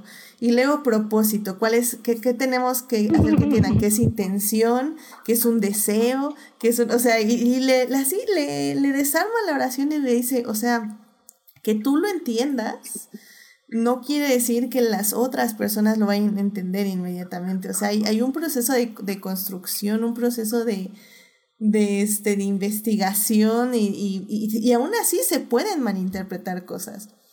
Y, y, creo que eso es increíble, o sea, cómo la película poco a poco nos va llevando de la mano para entender el lenguaje y para volverla a construir. Y luego, así como el, la cereza en el pastel, que literalmente la conclusión sea que el lenguaje es el arma que va a revolucionar a la humanidad o sea, esta peli se estrenó hace cinco años, pero creo que en la actualidad es aún más importante que nunca, ¿no? sí, no, y, sí, sí, es, es eh, correcto el, la comprensión, el entender, que digo, además, esta, bueno, que hablan y se menciona literalmente en la película la hipótesis Sapir-Whorf, donde, pues eso, ¿no? Donde básicamente menciona que el lenguaje que nosotros hablamos es, eh, determina cómo entendemos todo, porque en efecto nosotros pensamos en ese idioma, nosotros estructuramos nuestros pensamientos en el idioma en el que nos enseñaron a hablar, en el idioma en el que hablamos. Entonces, obviamente, eso determina nuestra estructura de, pensamiento, determina cómo, pues sí, nuestras ideas y cómo entendemos nuestro contexto. Y eso me parece pues increíble que lo, que lo aborde la, la película porque en efecto no es no, para el lenguaje es, es una cosa muy complicada, ¿no? Simplemente el hecho de pensar que estamos en esta cosa que le llamamos ideas o pensamientos, podemos ponerles palabras y podemos tratar de expresarlas, es, es increíble y es muy complicado, es súper complicado y me encanta que en la película justamente para hablar del lenguaje, mencionan cómo en el lenguaje eh, lo más importante y eh, es que no es individual, o sea, no puedes em, entender a alguien solo eh, individualmente, o sea, irte palabra por palabra, ¿no? Cada palabra depende de qué la rodea para entender realmente qué te quieren decir, ¿no? No puedes basarte solo en una palabra para entender a alguien, necesitas contexto, necesitas que esa idea o ese pensamiento se desarrolle más. Em, en la película cuando está Luis y que por fin le dicen em, offer weapon, que ella va y les dice como sí, pero espera, porque ellos no sabes cómo lo están entendiendo. No, no sabes si para ellos weapon es, lo están entendiendo como, como herramienta o lo están entendiendo de otra manera. Porque de nuevo, el lenguaje es muy complicado y es de lo más complejo que, que existe y me encanta que en esta película abordan de nuevo algo tan complicado como es el lenguaje para contarnos esta historia y como dices, ¿no? Darnos que ese es el arma para salvar a la humanidad. es, increíble. No, sí, y, y, yo sí me quedo así 100% con esa frase del lenguaje que hablas determina cómo piensas, porque, digo, en la película funciona de esa manera, ¿no? Como Luis, al ya entender el lenguaje, al poder estructurarlo, incluso al poder escribir ya una oración ella, este, de manera activa, es lo que le da acceso a ver el futuro y es lo que le da acceso a ver, como bien ustedes decían, su vida ya no como una línea, sino como una continua vivencia que se va overlapeando conforme va pasando el tiempo. O sea, el tiempo para ella ya nunca va a ser lineal. Va a estar viendo el futuro y el pasado y los va a estar interactuando todo el tiempo. Y eso me parece como extraordinario. Y como bien decía yo, o sea, creo que sobre todo eh, en este momento, eh, gracias o por la culpa de las redes sociales, siento que tenemos un momento donde el lenguaje es súper mega importante y al mismo tiempo es la razón por la que no nos estamos entendiendo. es este, correcto. Sí, porque ahorita, no sé, simplemente el hecho de decir, así, vámonos ya con lo súper radical, no decir feminismo. O sea, cuando yo digo feminismo, es muy diferente a que yo diga jirafa. Si decimos jirafa, cada quien va, va, va a ver una jirafa y no va a ser la misma jirafa, evidentemente. Mm, pero, va a ser la misma. pero bueno, pon tú que estamos viendo relativamente lo mismo y no vamos a tener opiniones complicadas sobre la jirafa, ¿no? El problema es que, por ejemplo, una palabra como feminismo va a generar diferentes definiciones para cada quien. Para algunas personas va a generar vivencia, para otras personas va a generar una, eh, una reflexión, para otras personas va, va a eh, generar antagonismo. O sea, al final del día es, es muy, muy, muy, muy, muy interesante y muy complicado en este momento hablar con otra persona porque ya no sabemos, o sea, aunque usemos las mismas palabras o la misma oración, no se va a significar lo mismo para lo mismo. Y eso me parece como extraordinario y que es muy difícil de entender aunque suene relativamente lógico, ¿no? Es que ya el problema. Ah, bueno, no, perdón. Sí, no, perdón, vas, vas, vas.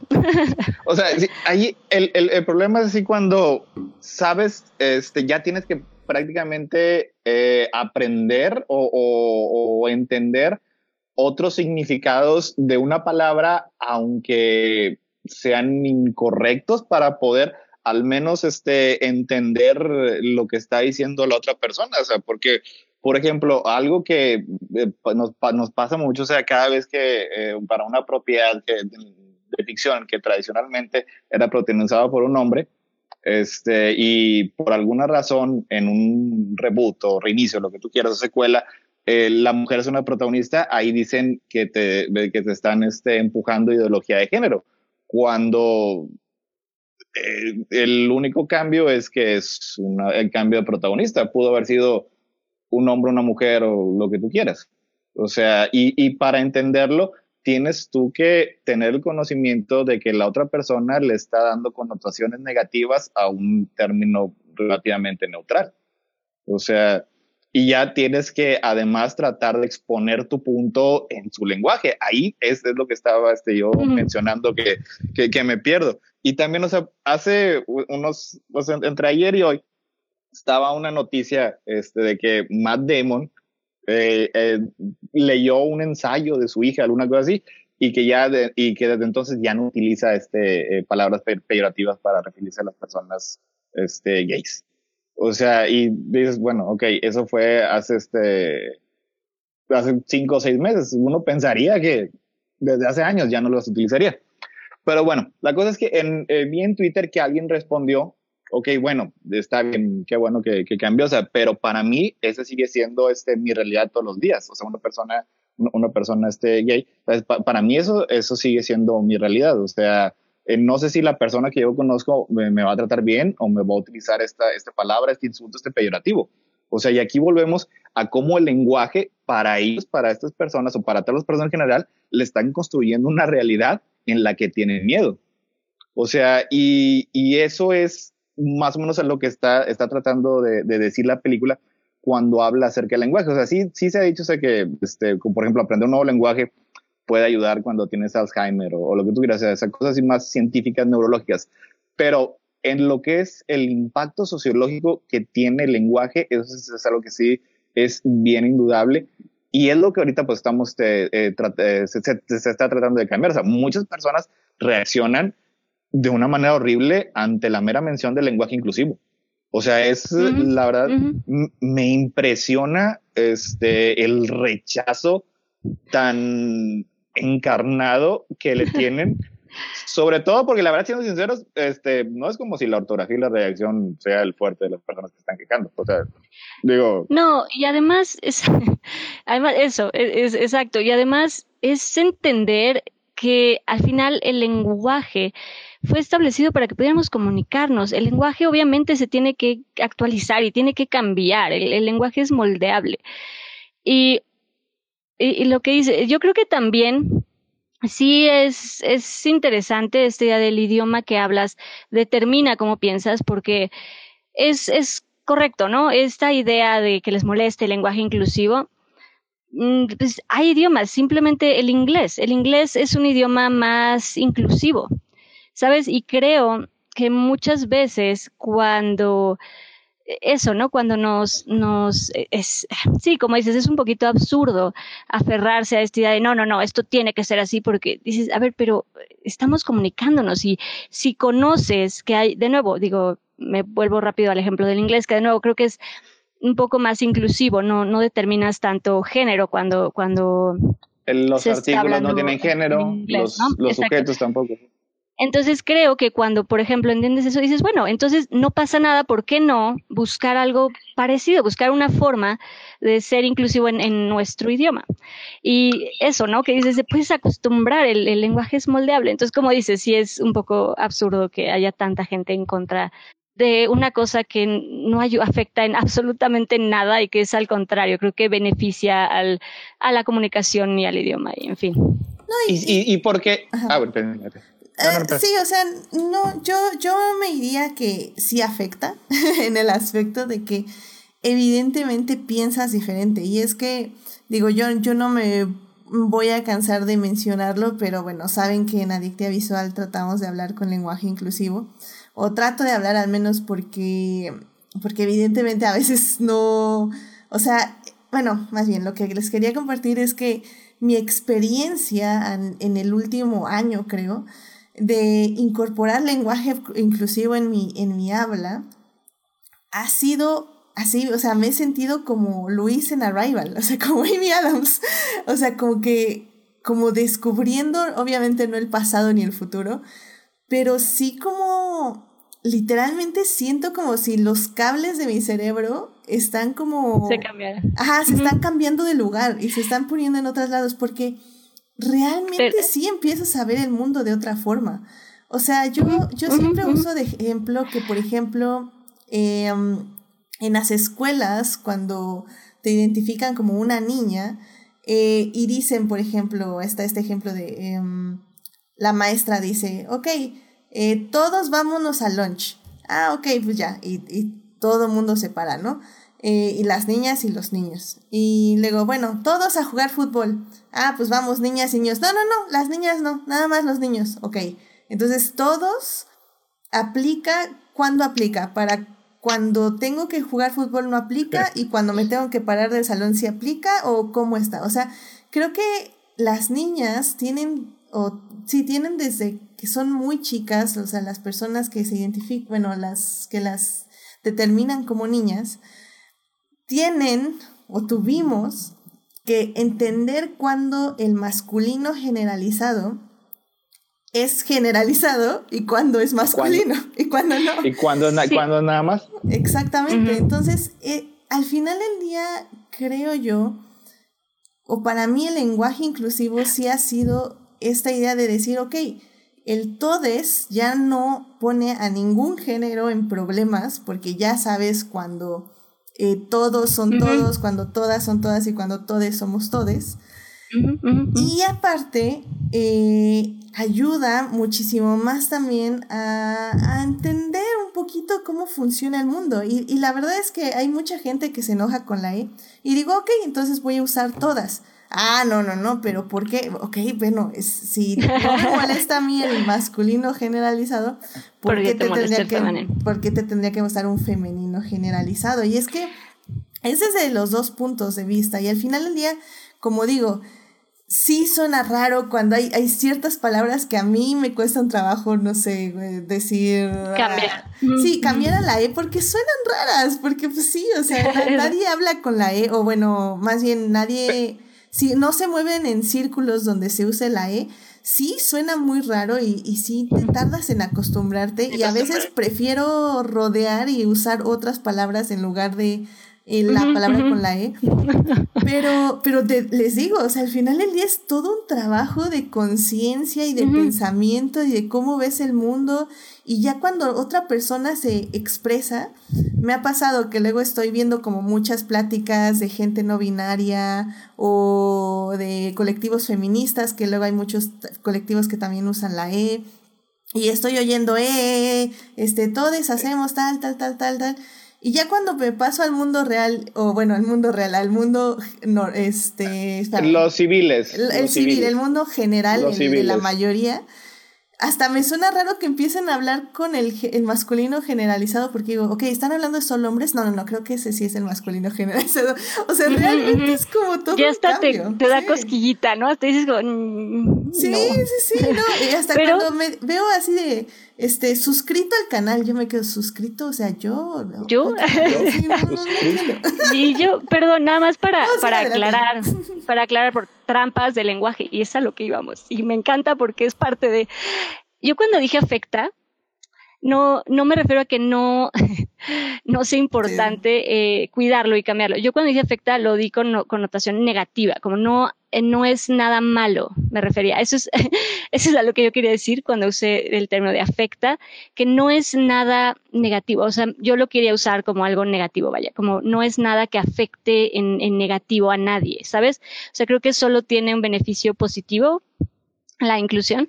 Y eso nada más quería aclarar eso que cuando dije afecta no que no sea importante ah, porque claro, que afecta y claro que tiene importancia yo a lo que me refería es no era nada negativo o sea no pasa no es nada malo no pasa nada si se usa el lenguaje inclusivo sabes o sea no no tiene ninguna connotación mala que, que lo usemos y lo claro, Perdón, nada más para aclarar por y, y la verdad yo yo se lo he dicho a mucha gente o sea no yo entiendo que la E es difícil. Eh, la E es difícil por muchas razones y mucha gente tiene buenas razones por no utilizarla.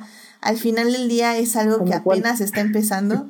Ok, bueno, digamos que es algo que todavía está empezando, que no mucha gente lo va a recibir bien y que te quieres ahorrar la molestia. O sea, también no, no quiero ponerme a discutir, no sé, con mi vecine, por qué le estoy hablando de todo de 7 O sea, sabes, es una discusión que no es necesaria en este momento para mí o en ciertas circunstancias. Mi punto es que, por ejemplo, eh, Gaby Barkentin de W Radio, que amo su programa de Así las Cosas, dice, ¿saben qué? Es que yo no, no voy a usar live porque justo, o sea, como que todavía no me acomoda, todavía no sé qué onda, pero ¿sabes qué? Sí voy a usar o ya estoy usando más en mi programa de radio el otro lenguaje inclusivo que también es hablar de todos y todas, científicas, científicos, este, tengo una entrevistada y un entrevistado. O sea, eh, hay otras maneras de ser personas incluyentes que no necesariamente incluyen la controversia, entre comillas, de la E, que también es bien difícil. Bueno, no es bien difícil, pero es un pasito difícil también acostumbrar al cerebro a que el masculino no, no es lo general. Todo. Exactamente. A, mí personalmente me gusta, me gusta mucho la E. O sea, sí, yo sí tenía una, una barrera así un poquito mental cuando a veces utilizaba la arroba o se utilizaba la X porque pues, sigo siendo un alguien que habla español, no soy un heptópodo. Los heptópodos, el lenguaje escrito y el lenguaje hablado eran completamente distintos. Yo necesito que haya así un poco de, de correspondencia pero la E es simple, es sencilla, es elegante, se puede leer y se puede escribir. La verdad, no le veo así como que ninguna, ninguna verdadera objeción. Y fíjate, esto me, estaba recordando en, en un grupo de, de Facebook que, que, tengo, de Tolkien, obviamente. Este, alguien compartió una noticia X, o sea, eh, la noticia más inocua que te pudiste haber imaginado, que no sé, este, Billy Boyd se come un sándwich, alguna cosa así. Y el que escribió el post hizo, utilizó lenguaje inclusivo, lo que siguieron 300 mensajes de quejas y lloriqueos al respecto. O sea, fue bien desconsolador, o sea, porque no era el tema, no era nada, y pues yo actué de la manera que generalmente actúo. Sí, este, me burlo un poco de ellos y les corregí la ortografía. X. Pero otro, otro de los moderadores es lingüista. O sea, y puso un post que yo después también compartí por, Facebook en el que los hizo pedazos. O sea, este, que desde el punto de vista este, lingüístico, este, los que utilizan lenguaje prescriptivo, que es como se le llama a los que quieren, no, es que no puede haber cambio en el lenguaje, eso es nada más dice, están básicamente equivocados, porque el lenguaje evoluciona y cambia. Y esto es un cambio perfectamente válido este, y aceptable desde este punto de vista. O sea, eh, fue, una maravilla, o sea, sí me paré y le aplaudí, o sea, porque, este, porque es cierto, o sea, y al utilizar lenguaje inclusivo, yo creo que sí también cambia la manera en la que tú estás pensando, o sea, porque si utilizas el generalizado masculino, en tu mente tiendes a ver hombres, porque generalmente cuando es cuando estás utilizando el, el, plural femenino, pues, este, o un, un, término femenino, te ves mujeres cuando utilizas el lenguaje femenino en tu mente e inmediatamente eh, buscas así como que aparecen grupos de ambos sexos. De hecho, tengo, tengo un ejemplo de eso. me acuerdo que cuando estaba apenas yo introduciendo el lenguaje inclusivo a mi, a mi lenguaje, este, a mi forma de hablar, me acuerdo que salí a correr y vi, vi, este, un grupo de personas haciendo jardines, eh, cortando pasto, etc, etc. Y llegué a mi casa y le dije a mi papá, ay, están cortando, este, hay varios, hay varios, y me detuve y dije, hay varios jardineres cortando el pasto en el pabellón. Y se me quedó bien y dijo, ¿cómo? O sea, ¿hay mujeres? Y le dije, sí, son hombres y mujeres. Eh. Dijo, ah, ok. o sea, entonces fue así como, si hubiera dicho, hay jardineros, mi papá hubiera dicho, hubiera, hubiera Exactamente, puros hombres. Porque generalmente no ves mujeres cortando el pasto, o, bueno, es como una mm. creencia masculina popular, ¿no? Entonces, al simplemente decir hay varios jardines, hay varios jardineres, agregué mujeres y dije, oh, hay, hay, hay gente diversa. Y sí, o sea, tal vez. ¿Hackeaste a tu papá? y sí suena raro. O sea, hasta cuando yo lo dije fue como, eh, ¿varios mm, jardineros? Procesarlo. pero, pero, y fue como una de las cosas que me, me, me llamó a seguir usándola ahí, porque sí sonó raro, sí dudé cuando lo dije. Pero funcionó. Pero funcionó. y sí, pude haber dicho hay jardineros y jardineras también. Pero ¿saben qué? Soy una persona muy floja, entonces prefiero usar la E para no gastar saliva. Entonces jardineros es más rápido. No, y también un poco, digo, así rápido como para mencionar, justamente en el, en el eh, capítulo del podcast que recomendé de Alok Baid Menon, eh, te digo, poeta, artista no binario, ah, justamente de, mm, pues de esta, eh, un poco esta eh, trampa de cómo nos creemos y se nos olvida que a todo hemos sido em, como educados, que a todo hemos sido condicionados, o sea, incluso en el lenguaje, ¿no? Como todas las palabras, todos los términos, em, obviamente en el podcast eh, refiriéndose a, género, ¿no? Al hombre, mujer, eh, pues se han determinado, son palabras, son conceptos y términos, pues que se han puesto para para poner un orden al, al, mundo, ¿no? Pero todo ha sido impuesto. O sea, entonces, em, de nuevo, hemos sido condicionados en el lenguaje, en, en todo lo que hacemos, lo que decimos, ¿no? Tenemos una forma de pensar por el idioma que aprendemos.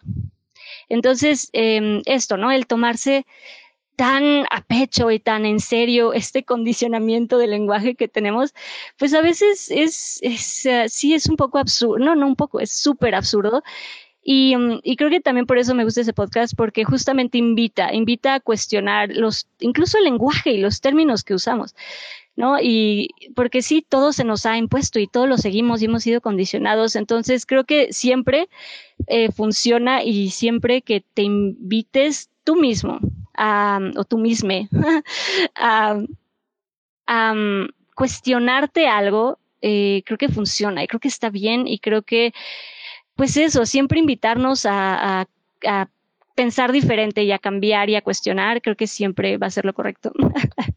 Es que sí se me hace una idea, la verdad, directamente muy ignorante el pensar que el lenguaje es estático. O sea, viaje 400 años al pasado, no vas a entender a alguien que habla español. No vas a entender a alguien, no, no vas a entender a alguien este que, que habla inglés. O sea, no, y sí existen organismos sí que sacan su RAE o lo que sea, pero esos siempre han sido este, bastante inútiles, o sea, constantemente va cambiando, o sea, todo cambia, los escritores hacen que cambien el, lenguaje, los medios hacen que cambien el lenguaje, los Simpsons hacen que cambien el lenguaje, o sea, y vienen a decir que esto, esto no se puede, o sea, aquí es ahí donde pintan la raya, o sea, el tratar de innovar así como un poquito más este, la inclusión, la diversidad, eso sí, ahí sí no se puede no pues tiene ni idea de cómo utilizarla como crítica, pero este... No, y piensen, o sea, qué, qué padre es el lenguaje que hasta hace, hace dos, un año y medio, no existía la palabra COVID. Y, y ahora ya existe y hay variaciones como COVID idiota o pandemia, que es un panda que baila, o, que baila, o sea, what the fuck. o sea, ese es el lenguaje y, y cuando le hablamos así, chido a la banda, ¿cómo han estado? O, o qué, qué pasión, ¿Qué pasión, banda?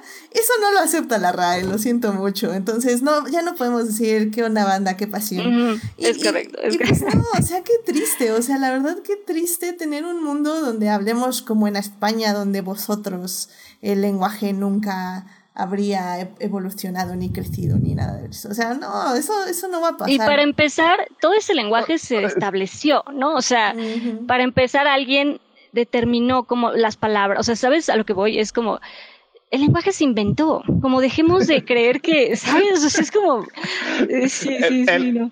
En las sabias palabras de Thor, todas las palabras son inventadas. Exactamente, literal. ¿no?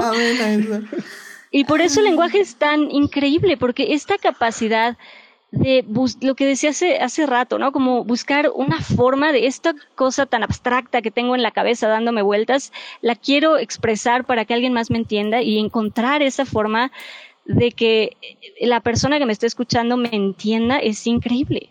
Y es, increíble. Y como dices, a veces ni siquiera nos entendemos y se supone que estamos hablando el mismo idioma. O sea, el lenguaje es muy complejo, es increíble y cualquier persona que quiera reinterpretarlo, revolucionarlo o, reapropiarse del lenguaje, también eh, algún día pondré a este Alonso Murillo en, no sé, en, el, en el Salvando lo que amamos.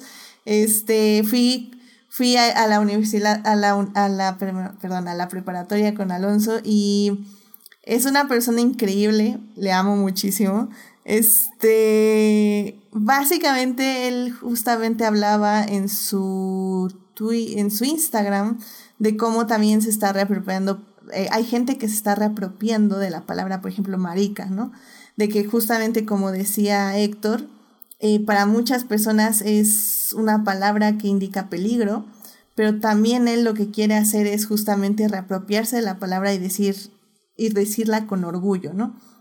Entonces son, son cositas que el lenguaje una está cambiando, que también la misma gente se reapropia de las palabras y las cambia. Tenemos eh, la palabra queer, por ejemplo, en Estados Unidos, que era un insulto y ahorita ya es una forma de llamar como tu orientación o tu, eh, tu género, pero como de una forma vaga. Entonces, eso también está como súper interesante y así, o sea, y nos vamos, o sea, ahorita eh, la otra vez estaba con mi hermana y le decía así como, me está diciendo, ay, es que no entiendo qué están contestando en un Instagram que estoy manejando. Y todas las palabras eran cosas que yo vi en TikTok de cómo el, las personas jóvenes están este, ya tomando otros símbolos, le están dando otro significado a los emojis, están haciendo otras combinaciones de palabras, otras eh, abreviaciones. Y así es esto, así es el lenguaje. Algunas cosas se quedan, otras no. Hay gente que dice que el lenguaje inclusivo no va a durar, que va a desaparecer. Para lo que yo digo, sí, efectivamente, puede ser que dentro de cinco años ya haya pasado esta moda, comillas, comillas, y ya no se use el lenguaje inclusivo. Estoy de acuerdo, puede ser, pero pues veámoslo dentro de cinco años. Desafortunadamente el lenguaje inclusivo no nos deja ver el futuro como en Arrival, como el lenguaje de los tópodos, pero, pero pues ya veremos, ¿no? Mientras lo seguiré usando y ya, si desaparece, desaparece. Y no pasó nada. Nadie le hizo daño el lenguaje inclusivo, nadie le está haciendo daño y al contrario nos está haciendo ver el mundo de otra forma. Diferente, 100% no, y siempre. Ah, bueno, es que el, lenguaje en sí es un tema bien, bien complicado, o sea, porque es, es como, no sé, como el firmware, o sea, como el, el sistema operativo en el que está trabajando tu cerebro. O sea, y el, este, es, es una disciplina muy, muy complicada que las personas tratan de reducirla a los términos más simples porque no les gusta que utilicen la E. O sea, estamos hablando de que es la manera como interactuamos con las demás personas. O sea, es, por eso hay eh, leyendas, mitos, religiones, o sea, la Torre Babel, o sea, todo ese tipo de cosas es porque siempre ha sido un, este, un, un inicio muy difícil, o sea, el, la comunicación con los demás seres humanos. ¿Y qué es lo que pasa cuando no podemos comunicarnos? No, y por eso yo también creo que el eh, siempre como el tener esta disposición de entender a otra persona, aunque como, como, decimos, puede estar hablando español, pero habla de otra manera, y siempre el querer, eh, creo yo, que siempre el querer hacer un esfuerzo para investigar y para decir, ok, ¿de qué están hablando? ¿Qué me perdí? ¿Qué quiere decir esto? Pues creo que siempre, lo que decimos, creo que siempre nos va a abrir un poco nuestra forma de, de de entender a la gente, porque vamos a poder entender otros términos y otras cosas que nos están explicando. Digo, ya irnos más allá y, creo yo que también querer o estar, tener la disposición de querer hablar otro idioma literal, también creo que ayuda porque literal es estructurar completamente diferente tu forma de, pensar y de leer y de escribir. Digo, yo lo, lo puedo decir yo al estudiar eh, japonés, cuando estaba empezando, era, fue complicado porque era una forma completamente distinta de, de todo, o sea, desde leer, escribir, y, no solo eso, sino de justamente de estructurar y de posicionar la forma en que preguntas. Y la verdad es que sí te abre la forma de pensar, por decirlo de alguna manera, sí te permite entender a otras personas y querer conocer más. Creo que eso siempre te abre esta disposición de decir, ok, quiero platicar con esa persona que piensa lo que decíamos hace un momento, ¿no? Que piensa completamente distinto a mí, pero quiero entender, quiero, quiero conocer esos términos que, con los que no estoy familiarizado, quiero, ¿no? Y creo que eso ayuda siempre, esta sed de, de, de querer saber más y de querer entender siempre va a ayudar, ¿no? No cerrarnos y siempre estar dispuestos a, abrir nuestra mente. Creo que eso siempre va a ayudar. Exacto, exacto. Muy bien. Pues. Hacer un, como que un pequeño cambio de perspectiva. O sea, porque nada más para volver un poquito a la, a, la historia, este, de hecho, la historia en la que, la que está basada este, Arrival, eh, ahí, ahí lo, lo, que, lo que decían, lo, cómo explicaban, es que eh, los septápodos veían el mundo de una manera muy distinta a nosotros, o sea, porque así como que los humanos este, entendemos causa y efecto y las cosas como la aritmética o como este, incluso el álgebra es, es, fácil para nosotros.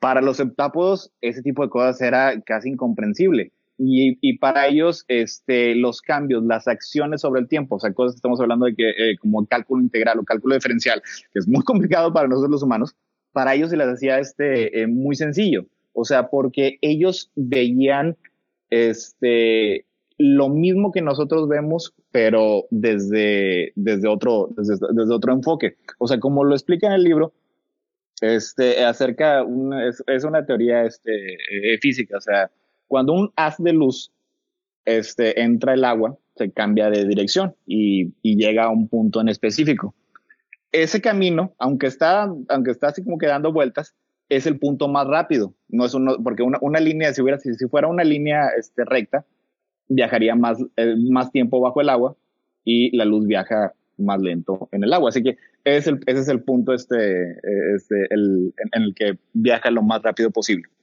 Y nosotros lo vemos este, como causa y efecto. La luz viaja, entra al, al agua y cambia de dirección ellos lo veían como si la luz, o sea, viendo cuál es su destino, puede encontrar lo que es el camino más corto y más, más rápido.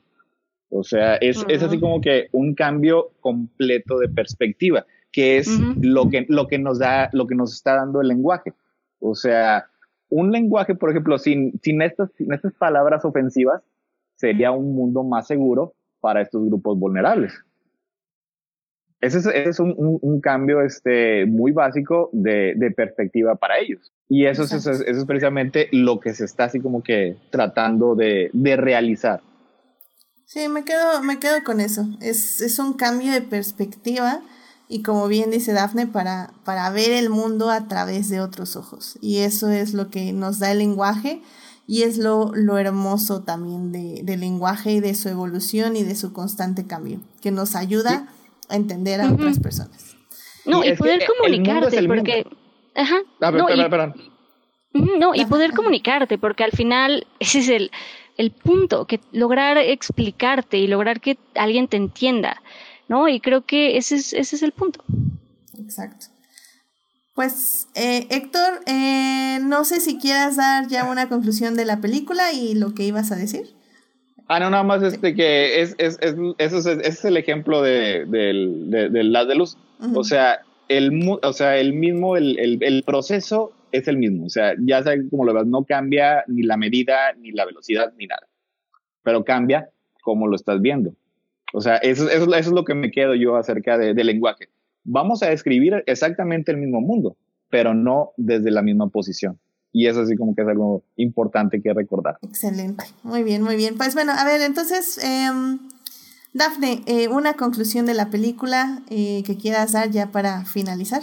Una conclusión, pues, eh, pues nada, que quienes no hayan visto vayan a verla o la vean. Creo que, como dijiste, está en Netflix, ¿no? Creo. Sí. Em, vale mucho la pena. Creo que tiene, lo como hemos dicho en todo el podcast, creo que tiene muchas capas y creo que, creo que es, es muy bonita. Creo que vale, creo que vale bastante, bastante la pena. Y, mm, y sí, creo que sí, amerita que, que se vea. Y esto que decimos, creo que todo, justamente todo este discurso de, de unión y de lenguaje, porque al final también el podernos, el poder comunicarnos, eso, eso genera que estemos más unidos, ¿no? Genera al final el poder entender a alguien si quieres primero desde una forma literal en lenguaje, como verbalmente el poder comprender a alguien, pues es un paso hacia la empatía, es un pequeño paso hacia comprensión, hacia entender qué me quiere decir la otra persona. Y creo que eso, creo que es un poco lo que quiere decir la, la película, que necesitamos más más comprensión entre todos, necesitamos cambiar nuestro cerebro para tratar de pensar distinto y tratar de comprender a los que no piensan necesariamente como nosotros. Em, y creo que eso, ese mensaje creo que vale mucho la pena rescatar de, de la peli. Que, em, pues eso, que al final esto, ¿no? La comunicación nos une y eso es importante.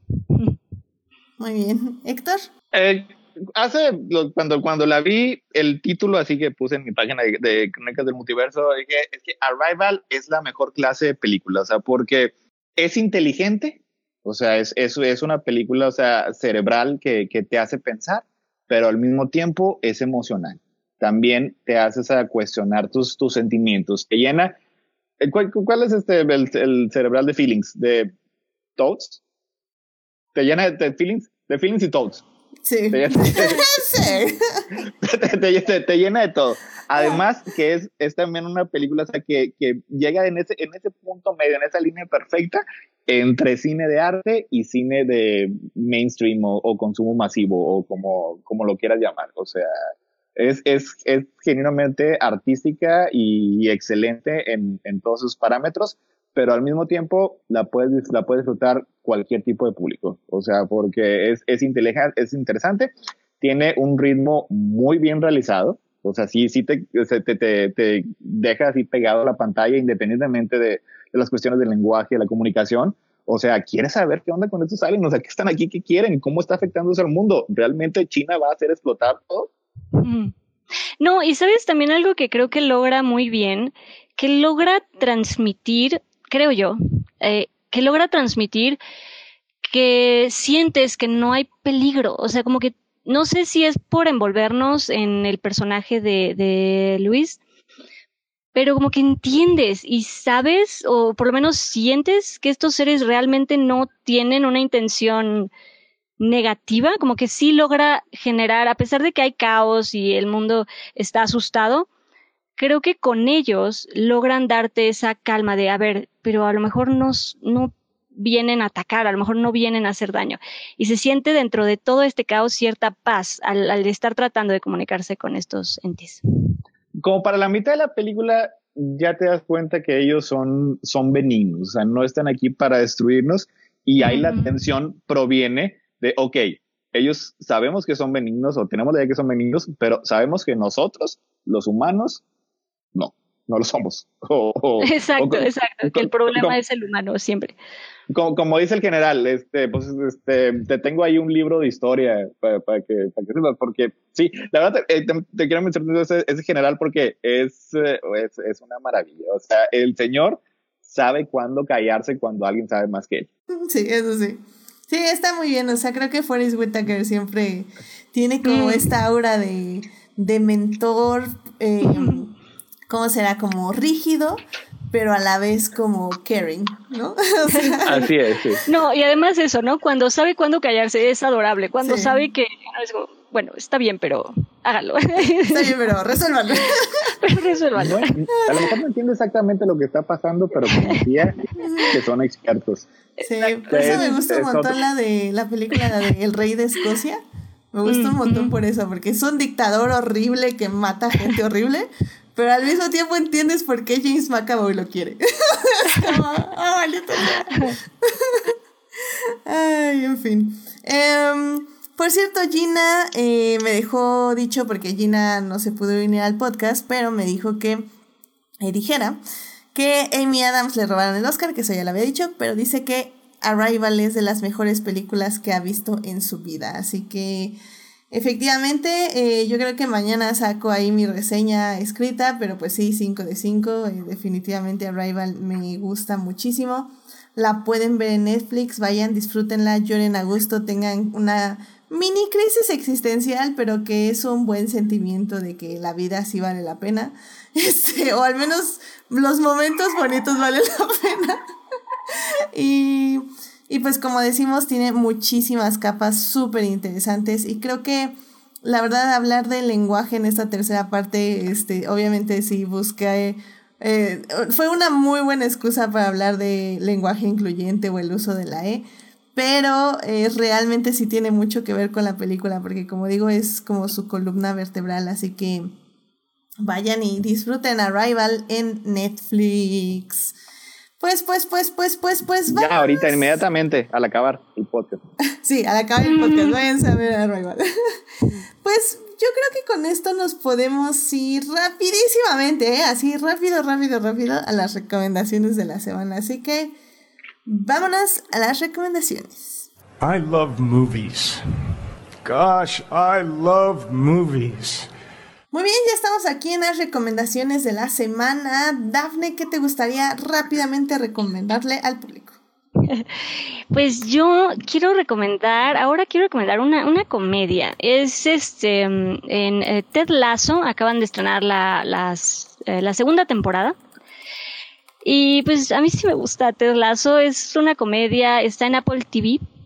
Y creo que eh, Jason Sudeikis lo hace, lo hace muy bien, es agradable, es comedia, te la pasas bien, es, es como, tiene muy buena vibra y además en la, en la segunda temporada, digo antes rápido, a mí algo que me gusta mucho de Ted Lasso es el humor, este humor como rápido, donde si un comentario sarcástico o algo se te fue, eh, te pudiste haber perdido de un gran, de un gran momento de comedia, ¿no? De un gran chiste. Y eso me gusta mucho. Cuando es este, este humor rápido, me gusta mucho. Entonces, por eso, recomiendo Ted Lasso. Y en esta, en esta segunda temporada, además se aventaron una referencia, un chiste con referencia a Hamilton. Y pues morí de risa. No, le dice, sí, sí, sí, no. Le dice, que le dice, hey coach, can I get real a second? Forget my meal a second. Y le contesta coach, put down your beer and tell your body how you feel a second. Y me, me reí mucho, me, me dio mucha risa. Entonces, sí, es, es buena vibra y pues uno se la pasa a gusto con Ted Lasso. ¿Qué les digo? Todo, todo el mundo recomienda Ted Lasso es que sí es la dosis de positivismo que, que, necesitas en tu vida. Sobre todo también esta, esta temporada se está enfocando en la terapia y lo importante que es la terapia. No, no, está, está increíble. Y, y ese momento de Hamilton, yo fui el meme de Leonardo DiCaprio, así como, ¡ay, Yo conozco esa referencia. Sí, sí, la canción.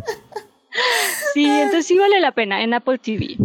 Excelente, muy, muy bien, Daphne. Que desquiten sus tres meses gratis o su año y medio gratis que todavía deben tener. Sin darse cuenta. Ya, ya, no me renovó más Apple TV. Ya no, ya no renovó. No, digo, todavía tenemos por la cuenta de mi hermana hasta enero, pero pues aún así, Apple, ¿qué pasó? Ya me habías dado como dos años gratis, caray. Eh, dio 18 meses gratis, alguna cosa así. Sí, oye, sí, sí fue bastante, la verdad. Pero bueno, este, muchas gracias por la recomendación, Dafne. Héctor, ¿qué te gustaría recomendarle al público? Para andar así con el tema, Stories of Your Life. Es Stories of Your Life and Other Stories. Es de Ted Chiang, ahí viene la historia en la que está basada Arrival. Es bastante fiel, o sea, todo lo que hablamos acerca de, del preternismo, del lenguaje, es muy... El, el diálogo final, este que, que está así como que bien descorazón, bien lleno de feelings, es, es, calcado también del libro. Lo único que le agregaron sí es la parte en la que salva al mundo y, nos da poderes el lenguaje, pero en general es muy fiel. Todas las historias del señor Chang son así, o sea, parten de un tema científico para explorar un tema emocional. Es, un, es, un, es una compilación de, son unas 15 o 16 historias. Historias cortas todas ellas. Muy, recomendable. ¿Nos puedes, volver, eh, ¿Nos puedes volver a dar el nombre, por favor? Sí. Stories of Your Life and Other Stories. Stories of Your Life. Perfecto. Bueno, pues muchísimas gracias, Héctor, por la recomendación. Y pues, este, ya para terminar, eh, la verdad es que no he visto muchas cosas últimamente. Eh, la vida ya saben cómo es a veces de horrible. Pero eh, me gustaría nada más así recordarles que ahorita está la quinta temporada de Good Fight. Está saliendo en medios alternativos, evidentemente. Y en Prime Video creo que están las primeras dos temporadas o tres. Es una gran serie. Váyanla a ver, por favor. Eh, realmente los guiones son una cosa magnífica eh, de comedia, de drama. Este último episodio que se estrenó no, el antepenúltimo episodio que se estrenó la semana pasada fue el quinto y habló también un poco de ufa, del sistema de Estados Unidos y cómo en la pandemia sí se hubo, pues básicamente mucho racismo eh, y todas las personas que no eran básicamente blancas eh, les mandaron a morir en, en, los sótanos de los hospitales, lo cual estuvo como súper fuerte. Y bueno, o sea, créanme, eh, The Good Fight he hablado mucho de esta serie. Yo espero tener un programa ya cuando acabe esta quinta temporada porque es grande. Pero bueno, toca estos temas como muy fuertes, pero también toca temas como más ligeros y mucha crítica política, mucha crítica social con un gran humor. Así que vayan, la primera temporada está más o menos, eh, pero bueno, creo que es una buena introducción a la serie, si no vieron The Good Wife, por cierto. Eh, es una buena introducción a la serie. Y ya a partir de la segunda, eh, el cielo es el límite. O sea, no, no, no, no, está cañoncísima. Cada temporada es aún mejor que la anterior. Así que vayan a ver The Good Fight en eh, Prime Video y las nuevas temporadas en medios alternativos. Yo soy muy fan de, de, Robert y Michelle King, de otra serie que, que hacen ellos. Eh, tienen, eh, son muy buenos showrunners. Sí, son, son muy buenos. ¿Cuál, otra serie? Eh, la, esas las tengo guardadas para cuando no tenga que recomendar. Pero está bien. Está bien, está bien. Muy bien. No, no hay recomendación cuando eso es para después. Ahora sí tenía. Está bien, perfecto. Muy bien, bueno, pues con eso llegamos al final de este programa. Nada más rápidamente, mil perdones a quienes estaban en el chat. No sé por qué no había refreshado bien mi YouTube y si nos estaban escribiendo. Em, este Julio estaba ahí en el chat y decía quién está criando puercos. Mm, no, no sé a qué se refiere. Dice. Probablemente a mí. Sí, eh, dice vers versimilitud no es una palabra tabú. Ok. Sí, perdón un poco, este, Julio, tus comentarios y un poquito necesitamos. Ah, ahora sí que como decimos, el lenguaje necesita contexto. Y, contexto. y lamentablemente, este, YouTube no me ayudó en esta ocasión, así que no sé muy bien a qué hablas, pero bueno, eh, gracias por escucharnos. Eh, Sofía dice, a mí me gustó mucho el diseño de los aliens y las naves, los aliens como pulpos gigantes y las naves con un diseño sencillo pero moderno y bonito. Y también dice, y también cómo se estacionan pero dejan un espacio entre el suelo y la nave flotando. Dice que está, estuvo muy muy bien.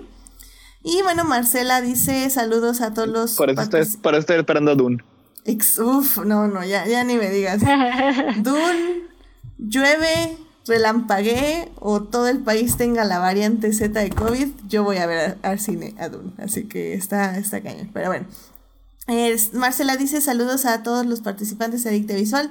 Muy buen programa y saludo a, saludos a Crónicas del Multiverso. muchas gracias por escuchar. Y bueno, pues este, muchísimas gracias Dafne y Héctor por venir a este programa.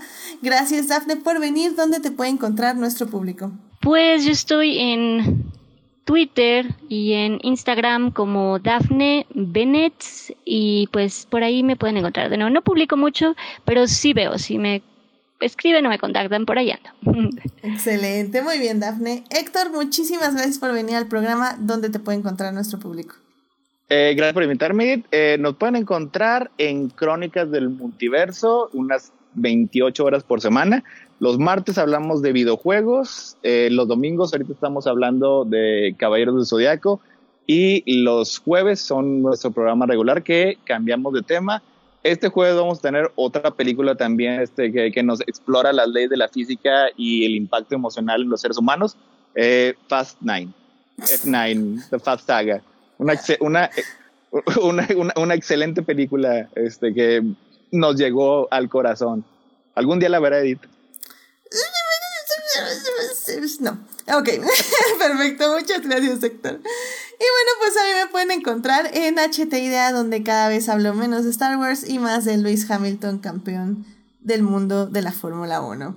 Así que bueno, pues eh, suscríbanse al canal de YouTube y Twitch para que les avise cuando estemos en vivo y nos acompañen en el chat como Julio, como Sofía, como Gina que nos pasó a saludar y como Marcela. Muchísimas gracias por acompañarnos. También muchas gracias a quienes nos oyen durante la semana en Heartis, Spotify, Google Podcast y en iTunes. Este programa estará disponible ahí a partir del miércoles en la mañana. Saludos a Juan Pablo Nervado, a Jesús Alfredo, a Joyce, a Fernanda, a Jessica y a Simena, quienes son parte del Team Diferidos. Gracias por escuchar. Por cierto, también muchísimas gracias a Julián García, que, bueno, el, el buen Julián siempre ahí está en Twitch, por si quieren irlo a saludar, porque Twitch creo que sí, no, no nos funciona mucho. Pero bueno, Julián está ahí y eso es lo importante. Así que dice, Julián de hecho dice saludos al podcast de Hell. Hmm, ¿Eso qué significa? no sé, pero suena pasivo-agresividad. Saludos Julián, te queremos aunque nos hayas abandonado. Muy bien. Y ah, bueno, por cierto, también recuerden que me encuentran a veces, a veces, en los crossovers del podcast con Crónicas del Multiverso, donde voy a hablar de lo que no me dejo hablar aquí. Digo, de lo que no me deja hablar la persona que controla el programa de visual. La semana pasada fui a hablar de Space Jam, a New Legacy. Increíble película. por Dios. Estuvo lleno de emoción y de alabanzas y desmenuzamos, desmenuz, bueno, yo no, yo estaba picando muñecas. Escena, escena por, por escena, el igual también el contenido emocional del viaje, el arco documental que tenía LeBron James en la cinta. Así igual como eso este, nos, eh, nos hablaba acerca de Box Bunny y todo, bien bello. Yo sé, yo sé que piensan que es sarcasmo, pero no, realmente si hay un desarrollo emocional. No, es que, es que lo que dices más, Dafne riéndose parece que es broma, pero no es broma, en serio. Es, es 100% en serio. Así es. En serio, Dafne, vela a ver. Incluida media, media hora acerca de las reglas del básquetbol eh, de videojuego ficticio en el server verso. Exacto. Así, o sea, a fondo, a fondo. A fondo. Y de, de, los actores de background que se usan en los Así es. Mm. Ah, fue, fue, muy divertido. Así que vayan a echarle un ojo al podcast que se habló de Space Jam, a New Legacy. Está Muy bien. Pues si quieren más de, ah, si quieren más de Adictia Visual, recuerden que estamos ahí en Facebook o en Instagram, eh, que es la plataforma oficial del podcast. Y ahí pueden leer las reseñas de series, películas. Algún día volveré a hacer reels y nos pueden acompañar en los lives, que algún día también volveré a los lives. Y pues compartir en las historias. Lo importante creo yo también del Facebook y del Instagram es que pueden votar en las encuestas para elegir el programa del lunes que probablemente va a ser el caso de en esta ocasión porque no hay tema para este lunes, así que probablemente el jueves, si no se me olvida, o si no el viernes a más tardar, va a haber ahí una encuesta para que ustedes voten y decidan qué quieren escuchar el próximo lunes. Así que estén al pendiente en las redes sociales, ya saben, en Twitter, en Facebook o en Instagram pueden votar por su película hasta tres veces, imagínense. Qué, qué, qué ganga, qué ganga. Pero no, no, sé, no sé cómo puedes vivir así. Es así al límite, al, al, borde. O sea, yo ya, ya, tengo que tener de perdido un mes planeado porque si no me da la ansiedad. Y, y tú, o sea, el, un fin de semana antes, ahí te avientas al vacío. es, es, lo que trajo la pandemia. Yo, yo era como tú, Héctor, yo era como tú, pero luego llegó la pandemia y y luego, y luego hay cosas de las que no quiero hablar una hora en, en mi programa, como Space Jam, porque sí quiero hablar de eso tres horas en otro programa, pero... esa parte la entiendo. Entonces, sí, así, así vivimos al límite, al límite. Así es como toda la pandemia hemos vivido, al límite. Así me pasó con la pandemia al revés. Yo antes era, ¿qué, qué, vamos a hablar mañana? A ver qué, a ver qué sale. Y ahora no, necesito, necesito tener el mes, en, en septiembre, ¿qué vamos a hablar? Digamos que son reacciones similares, pero contrarias, de un evento atípico en el planeta Tierra. Es correcto. y complementarias también. Es correcto. Ay, pues muy bien. Ay, pues ya saben, querido público, que tengan una muy linda semana. Eh, síganse cuidando mucho, por favor, no bajen la guardia, que ahorita estamos en un momento crítico Usen por favor cubrebocas sin importar si ya tienen sus vacunas y si no se han vacunado, ya váyanse a vacunar en cuanto les toque en sus estados. Pero muy bien, eh, cuídense mucho, muy buenas noches, gracias Afne, gracias Héctor, cuídense mucho, bye bye. Bye bye. Bye.